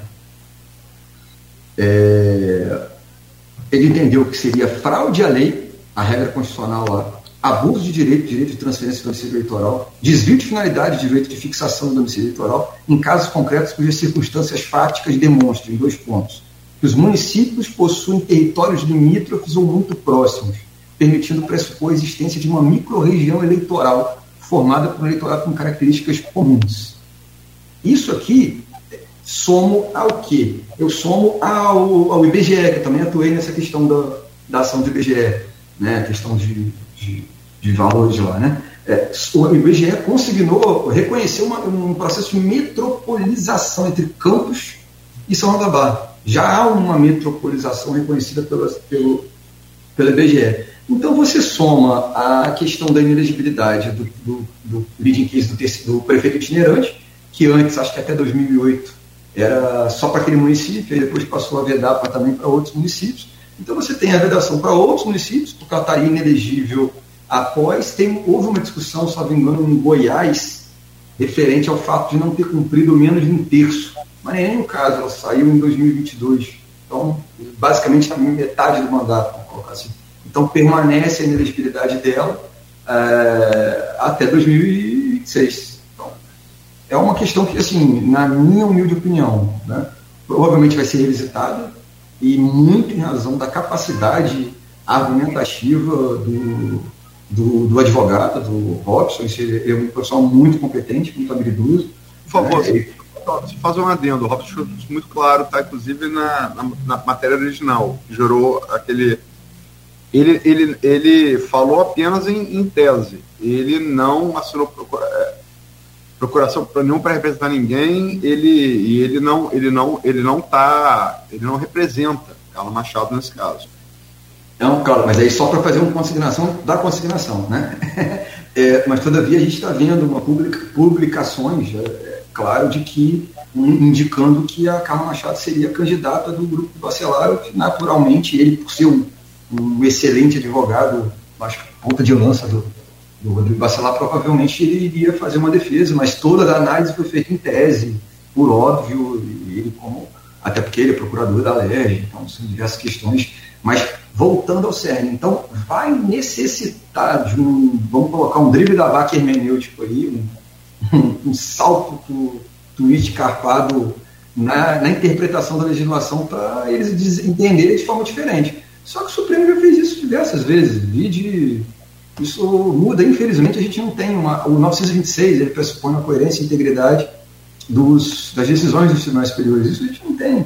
É um precedente aqui, a gente coloca um precedente à brasileira. Então, a gente entra na questão dos gatilhos hermenêuticos do principialismo. E se vocês quiserem, a gente vai conversar bastante. Mas é, o, o, foco é: você tem é, uma a, tese que, vá, que poderia ser suscitado como distingue na minha concepção, os, os distintos, o que eu quero dizer, o que poderia ser citado que, que o caso concreto não se subsume ao precedente de prefeito itinerante, já foi, na minha opinião, se você leu o acórdão do precedente, né, e a gente lembra, lembrando que no sistema de precedentes judiciais, né, é, o que vincula não é o dispositivo, ou seja, a lição final, defiro, defiro, julgo procedimento, não, não é isso. É a raça decidente, é a razão de decidir os motivos relevantes para alcançar aquela decisão. E os motivos relevantes para aquela decisão já consta nessa situação. Entendeu que se mudar o domicílio próximo é fraude eleitoral, a lei, então já meio que reconheceu, e principalmente a questão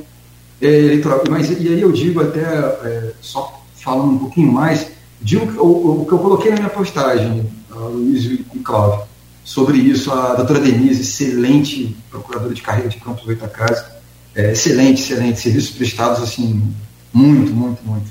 Assim como o Adaí também, é, também excelente. O Adaí eu sou até mais suspeito para falar, porque pertence a um. está no meu time e ela tem uma vontade. Ela, a Luciana e a Flávia são, são, estão engajadas demais no projeto, são pessoas que estão vendo que a gente não está estudando gelo e, e, tem feito o trabalho. Mas aí, voltando, elas elogiam muito a Carla Machado.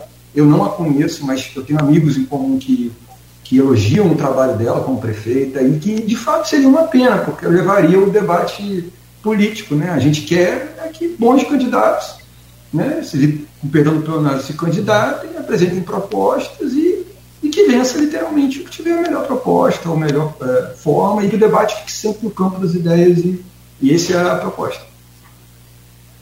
É, eu, eu, eu, eu, eu eu, assim, vou te eximir de analisar a questão política, não sei o que você queira, mas eu acho necessário para o ouvinte ter a compreensão do. do é, porque estamos falando aqui de viabilidade jurídica ou não para uma proposição política, é política eleitoral. Né? É, as três, e, vamos na é, pergunta seguinte, falar sobre, sobre pesquisa para fechar o, programa. É, todas as pesquisas que, que, que, as quais a Folha teve acesso, eu faço pesquisa há muito tempo, faço pesquisa desde 19, é, e tem errado muito pouco de 2016 para cá, muito pouco. É, é uma experiência nisso. Todas as pesquisas, é, a saber, as que, eu, as que eu tivesse essa íntegra, eu me pesquiso só analiso se tivesse essa íntegra. Então, você pegar uma fatia lá, ah, Gabriel está bem aqui, que o Nogueira está mal ali. Mas é o oposto do geral, pode ser uma fatia, não é o geral. Você tem que compreender ela toda, para depois ser uma fatia. Para você compreender a, a, mudança quando, quando ela se opera. Cresceu porque, onde, caiu onde. As três pesquisas, a saber, GPP de março, a é, Iguape de julho é, e a Prefab Futuri de, de, de, de setembro, não, de agosto, perdão, elas, elas dão uma vantagem muito grande, Vladimir, e você, lógico que são institutos diferentes, mas você. Então, então tem metodologia diferente, né? É, é, mas você não observa, e quem falou isso aqui foi um estatístico, formação, foi Eduardo Shimoda, você não observa movimentação de crescimento nos, nos, nos demais nomes. Né? Você tem uma consolidação de Vladimir é, é, é, é em, em patamares que projeta uma possibilidade de vitória no primeiro turno, e você não tem crescimento. Nesse ano que passou, você não tem crescimento dos mais nomes. Isso vai gerando uma, uma logicamente, uma apreensão da posição. É, é natural que seria assim, seria, seria como foi o contrário de 2016, por exemplo, a vitória de Rafael, no primeiro turno. É, é o fato. Né? Então passou-se, a, a, a, oposição passou, sobre, sobretudo a parte da ruptura, a fim de pacificação, é, a, a, que nome poderia ter? Quer dizer, se falou do Paul Bell, inclusive com a anuência da imprensa carioca, com todo respeito à imprensa carioca, olha só, Campos não é qualquer lugar não, cara. Não vai importar ninguém de, de, de, de, de Maricá sem reproduzir a coisa é, muito pouco lisonjeira que Eduardo Paes é, é, falou sobre Maricá, eu, eu, eu, eu, acho, ao contrário, conheço Maricá, acho uma bela cidade, exemplo muita coisa, inclusive, inclusive em Reut para Campos, mas olha só, vou combinar, a gente não precisa importar Maricá para cá, não, entendeu? Isso aqui não é, não é, não é, não é, não é quintal de ninguém, entendeu?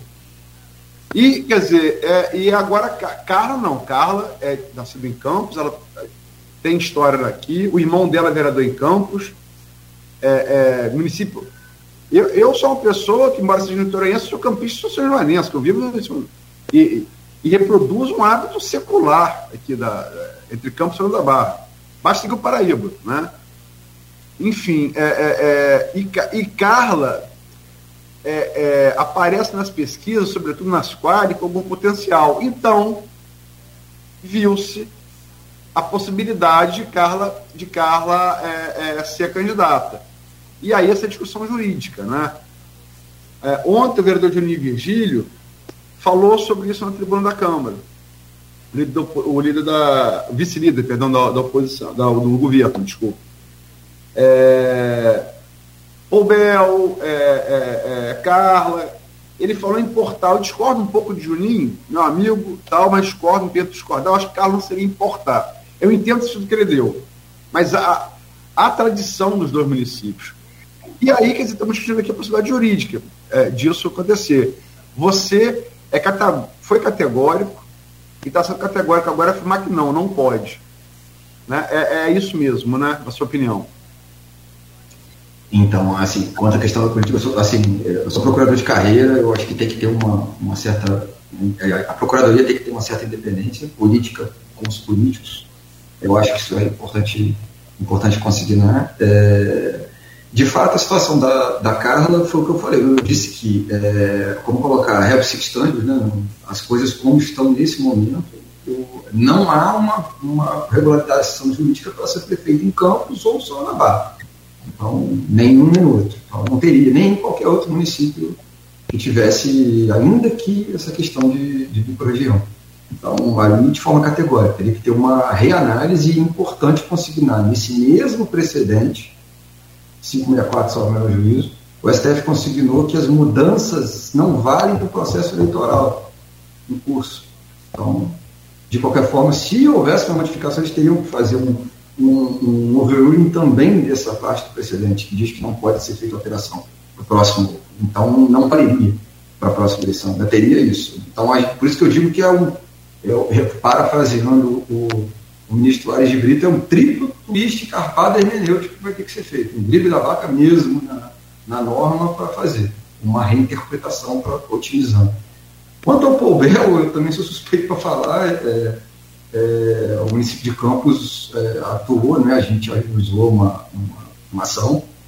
Referente a essa questão toda, o abuso de autoridade todo que foi feito por lá, sai pela mídia, de toda forma truculenta, a, nas notas de repúdio dos médicos, é, assim, foi, foi também, a gente já, já ajuizou, já colocou, e, é, e é, é, uma pena que é o que a gente diz, né, aí repito, uma autonomia da, do órgão de é, procuradoria. É, a parte política tem que ter debate político, agora, se você não fazer, é, é lamentável que a gente crie um circo, isso é lamentável, e a gente vê essa, essa polarização, e os debates são sempre da cintura para baixo, e são questões que não, não, são propostas, são ali provavelmente vê-se uma, uma, um bolsonarismo raiz. Já houve o que aconteceu com ele, o que ele fez, já houve diversas vezes. Vídeo Gabriel Monteiro, que aconteceu basicamente a mesma coisa. Então você tem um, é, é uma forma de você é, faz um modus operandi, já sabe que tem aquela consequência, o objetivo não é fiscalizar ou qualquer coisa do gênero, é intimidar, é jogar para a mídia e conhecer a bolha e tomar ter palminha da bolha. Não há uma constitucionalidade disso, pressupõe todo a fiscalização é do órgão colegiado, não é do parlamentar individual. Isso já foi julgado pelo STF também, é precedente para eficácia vinculante.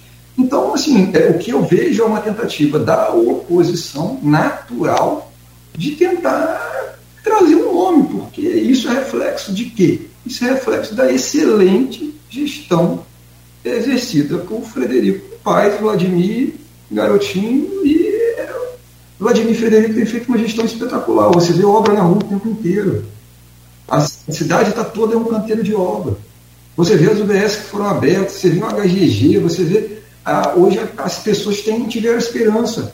A gente conseguiu, é, o, o, eles conseguiram resgatar a esperança da população. E nesse ponto eu, eu digo muito, Vladimir, pela, pela vontade pela, de fazer o diferente, pela, pelo bora trabalhar, que não é, gente, eu, é, é, minha sala aqui no gabinete dele, a gente está diretamente, a gente está conseguindo, quando viaja também, a mesma coisa, é, é o tempo inteiro, ele não para de trabalhar, ele não para de pensar no próximo, é, é, é literalmente o tempo inteiro, quando você viaja, para, quer parar num lugar para comer uma coxinha com o povo, é, é aquilo, ele é esse tipo de pessoa que está na rede social.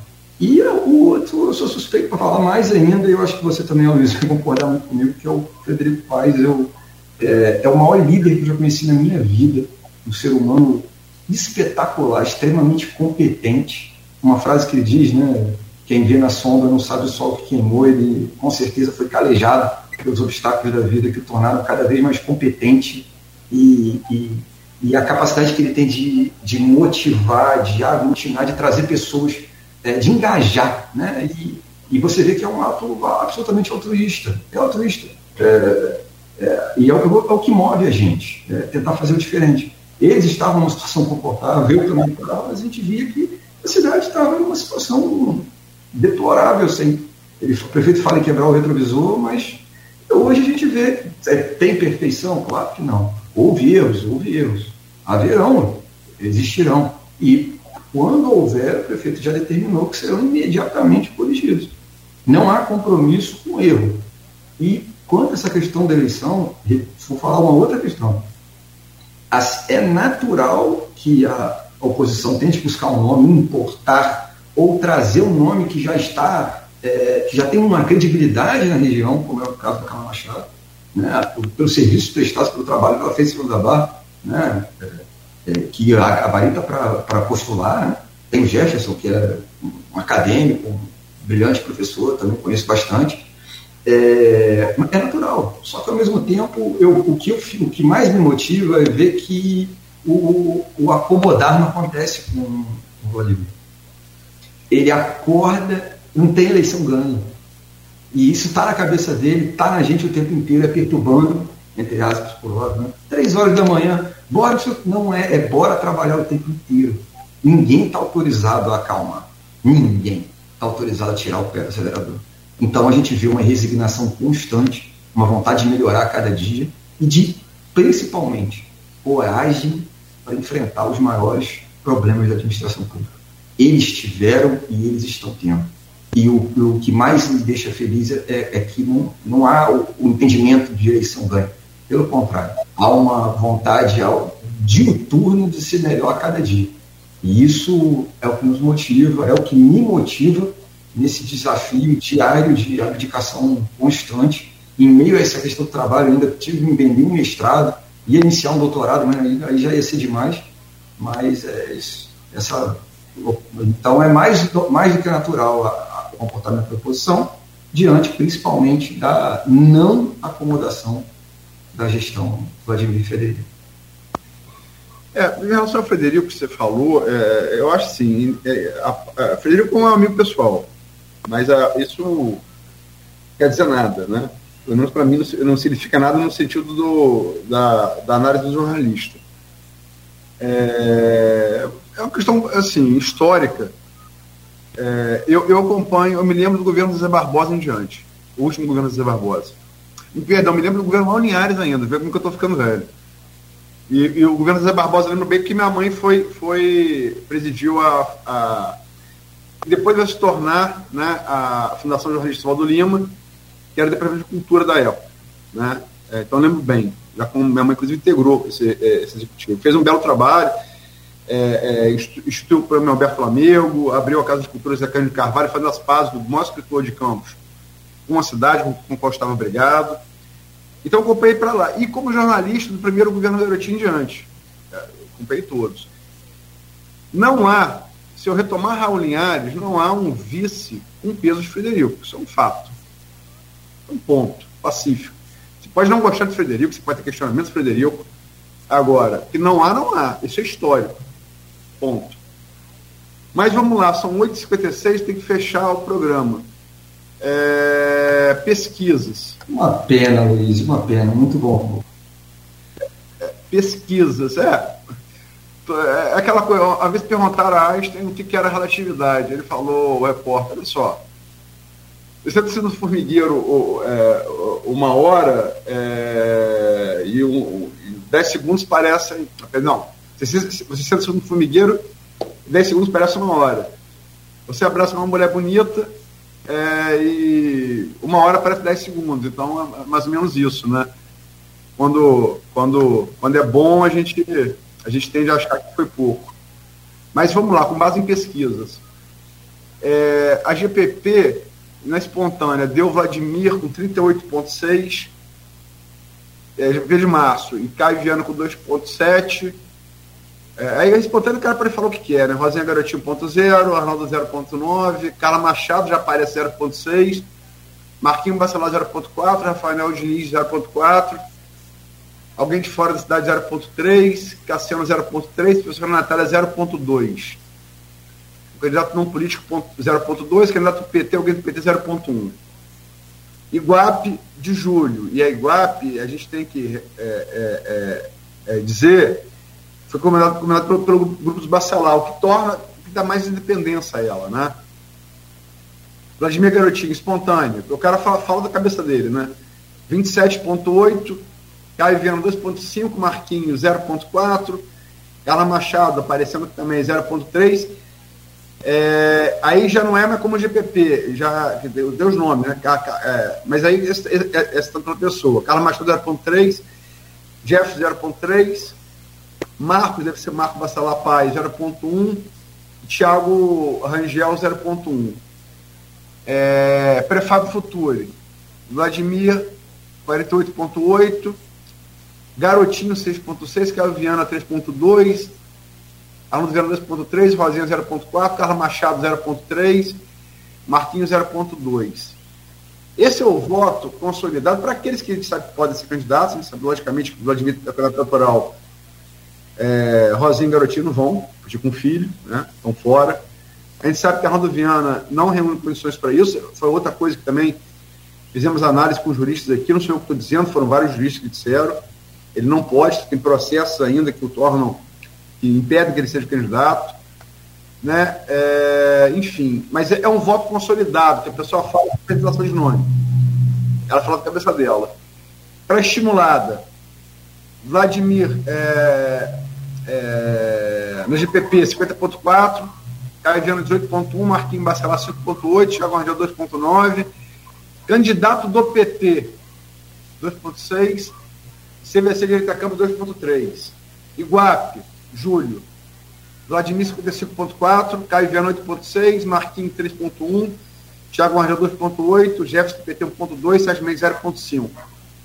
Prefábio Futuri, Vladimir é, 66.8, Caio Viana 8.6, Marquinhos Bassalão 1.6, Thiago Argel 0.8, Silvestre Direito Campo 0.7, Jefferson 0.2.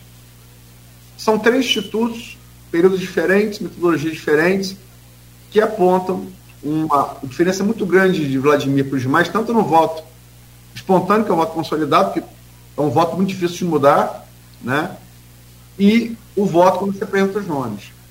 E, esse, e, esse, e essa votação, quando você pergunta os nomes, que é, é a, a, a pesquisa é, estimulada, você, a consulta estimulada, você tem aí patamares que permitem vislumbrar uma vitória em primeiro turno. Como é que você, eu não vou perguntar para o jurista, desculpa, baixei aqui para ler melhor, baixei, tirei o foco, desculpa aí, Nogueira. Como é que você, como cidadão, e logicamente que é uma opinião de integrante do governo, portanto parcial, mas como é que você vê essa. É, é, é, como é que você projeta esse quadro? É, então, como, como cidadão, né, colocando assim, é, eu acho que os, os resultados são reflexos da, da gestão, do que tem sido feito, a população está vendo o que está sendo feito. A população vê, como eu disse, o canteiro de obras, vê uma saúde pujante e reorganizada, estruturada, né? vê a agricultura voando também, um dos dois, muito também com a atuação do Frederico Paes, vê a questão da, da desenvolvimento econômico, vê a questão a empregabilidade Campos, acho que é o quarto, agora acabou de sair de, de geração de empregos no Estado, 92 municípios estão no quarto, e a questão da gestão fiscal, de hoje o CAPAG, nós mudamos totalmente a, de, de devedor, quanto mais viramos adimplentes, viramos. É, é, então, eu vejo a, o resultado das, das pesquisas como algo inexorável, como decorrência de, bom, de um bom para ótimo trabalho desenvolvido pelo prefeito Vladimir Garotinho e Frederico Paes. E a equipe que é, um, quando eu falei em Flamengo de 81 ali, em razão do, do, do, de toda a atmosfera que, não apenas, não dos jogadores, mas tudo está conspirando. Vede a questão do, da ingovernabilidade que existia, se não tivesse o, o provavelmente existiria ingovernabilidade é, fática, é, a questão dos, dos, das emendas do Vladimir é um fenômeno, o prefeito é um fenômeno, é, essa capacidade de articulação, essa capacidade de, de dialogar com as com diferentes frentes, essa, essa, esse resgate dessa credibilidade que a gente está conseguindo, agora eu falo na questão é, minha, né, na, na Procuradoria, é, os procuradores de carreira são, são sensacionais e todos estão vendo, estão engajados no, no, no projeto e vendo a questão da diferença e estão motivados, e você vê todo, todo o projeto. Então, e você vê que a, o município não protela os problemas. O município, o prefeito vem enfrentando os problemas e propondo as soluções. Você vê que do outro lado você não existe proposta. O que existe são críticas e algumas questões da cintura para baixo, ou algo no sentido de, de. Então o debate não sai do campo das ideias, que para mim é uma pena né, que infelizmente não conseguiram é, outros candidatos que tivessem uma condição de, ao menos, debater em prol da população campista. E o que, nesse ponto, eu fico feliz. Né? Falei triste, mas acabo, como pessoa, eu fico feliz, porque a proposta nossa de sair da zona de conforto e enfrentar esse desafio né, foi justamente essa, de fazer o diferente e não protelar problema, enfrentar e a autonomia que o prefeito Vladimir e o vice-prefeito Federico Paes é, nos dão, não, da minha equipe, é, é, é, espetacular e que vem colhendo os frutos, né, tudo graças ao trabalho deles e, e à, à, direção. Tudo que é feito, é, nada é feito por nós, é tudo, todo mérito, trabalho é tudo deles. E é nessa linha, eu vejo como natural. Tudo bem, meu caro Gabriel. Então, vamos ter que encerrar, como já anunciado pela Luísa, é fechamento desse último bloco e do programa também. E eu quero te agradecer, meu caro Gabriel Rangel, é, procurador-geral do município de Campos. Eu estava vendo a tabela aqui do, do Campeonato Brasileiro, só para fechar. O Botafogo tem 59 pontos, o Palmeiras 59, perdeu ontem. O é, Red Bull, lá, o Bragantino, 58. O Grêmio, 56. O Flamengo, 56. Então, tá todo mundo vivíssimo nessa nessa reta final aí. Faltam são faltam cinco jogos. Cinco... Perdoe, o Atlético Mineiro também tá se vencer está na briga. Então, tá vendo? Mais um. Quer dizer, é, é, desse jeito. Faltam cinco rodadas. Olha que campeonato brasileiro interessante, né? A gente vai ter aí. Não, é... parece assim eu, eu, vou reafirmar, eu sou flamenguista. Eu vi o Flamengo de 81 jogar. É, tive, tive essa. Tive esse maior. A coisa que eu tenho mais orgulho na vida foi ter visto aquele time. Do meu filho, do meu pai, ter visto aquele time jogar. É, e, mas está muito parecido, a cara desse campeonato. E, mas, mas torço para o Botafogo. Acho, acho que está na hora. Mas a cara está muito parecida com 2009.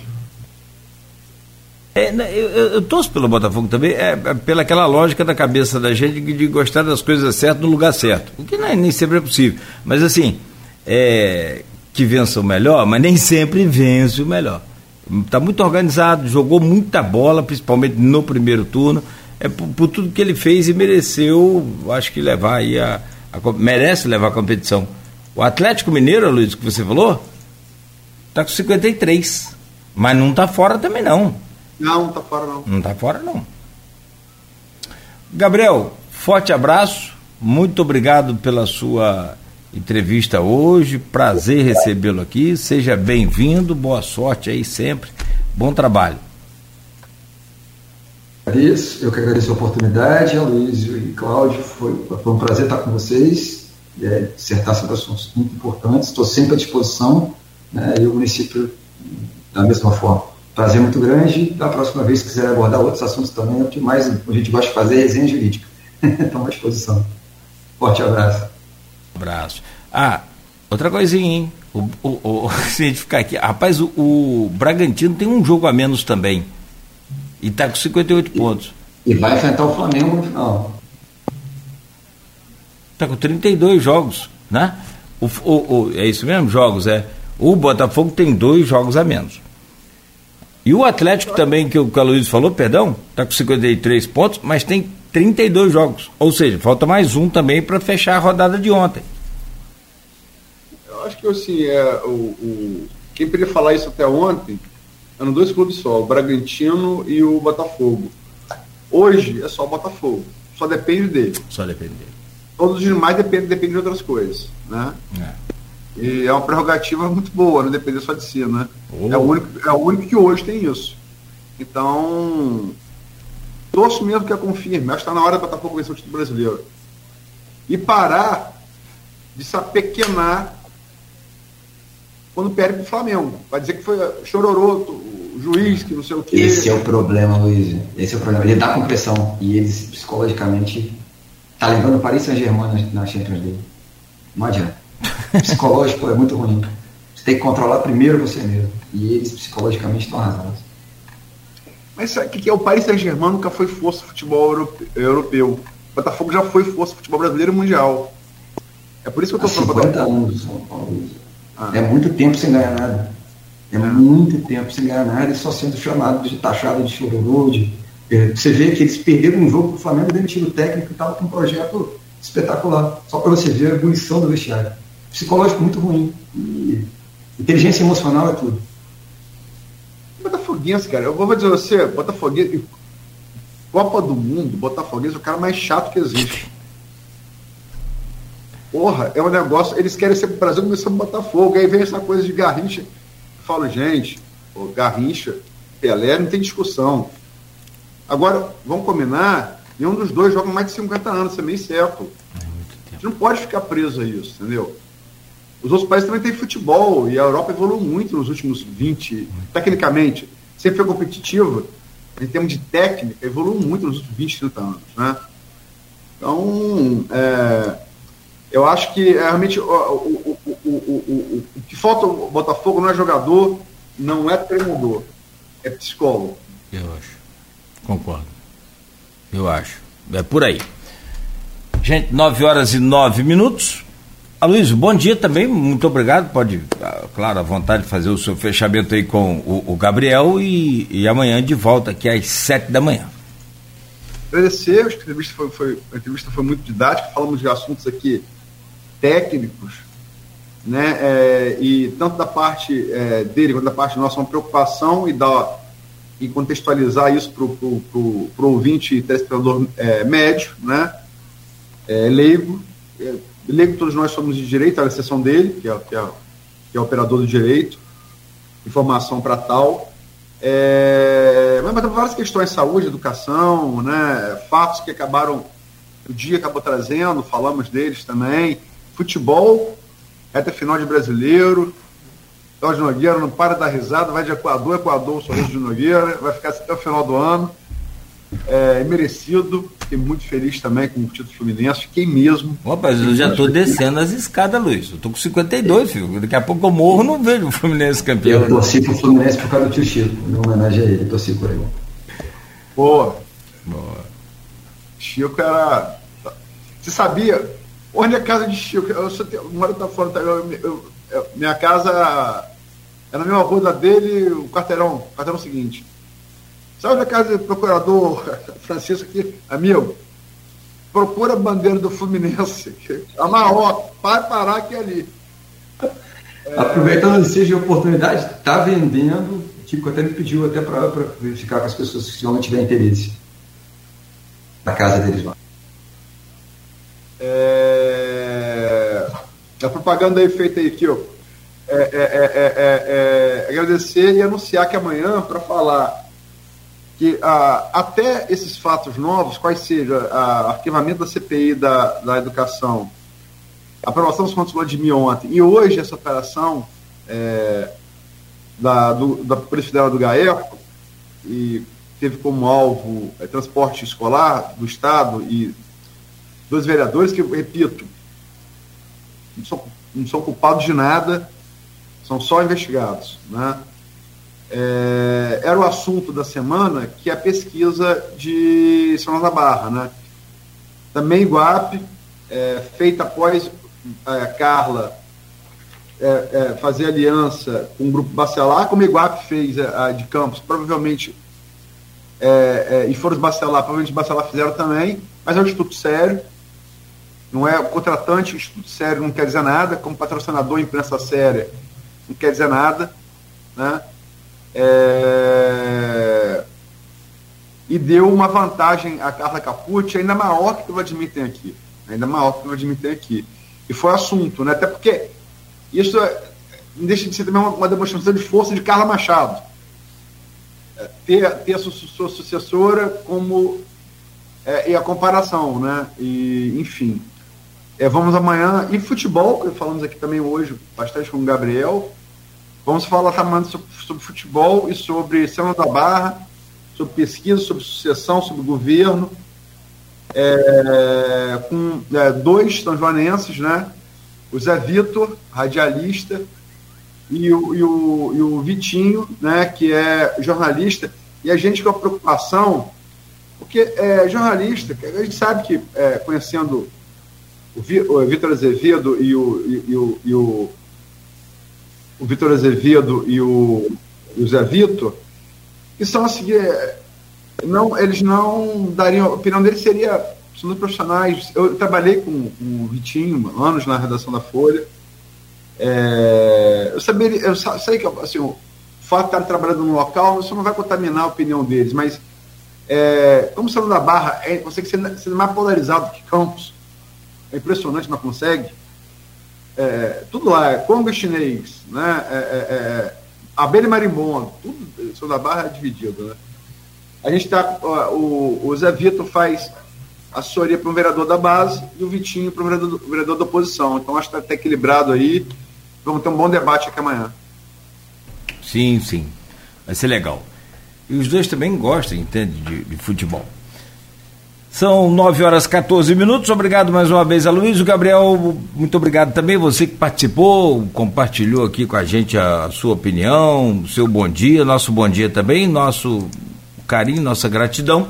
Amanhã de volta às 7 da manhã no oferecimento de Coagro, Proteus, Unimed Campos, Laboratório Plínio Bacelar e Vacina Plínio Bacelar.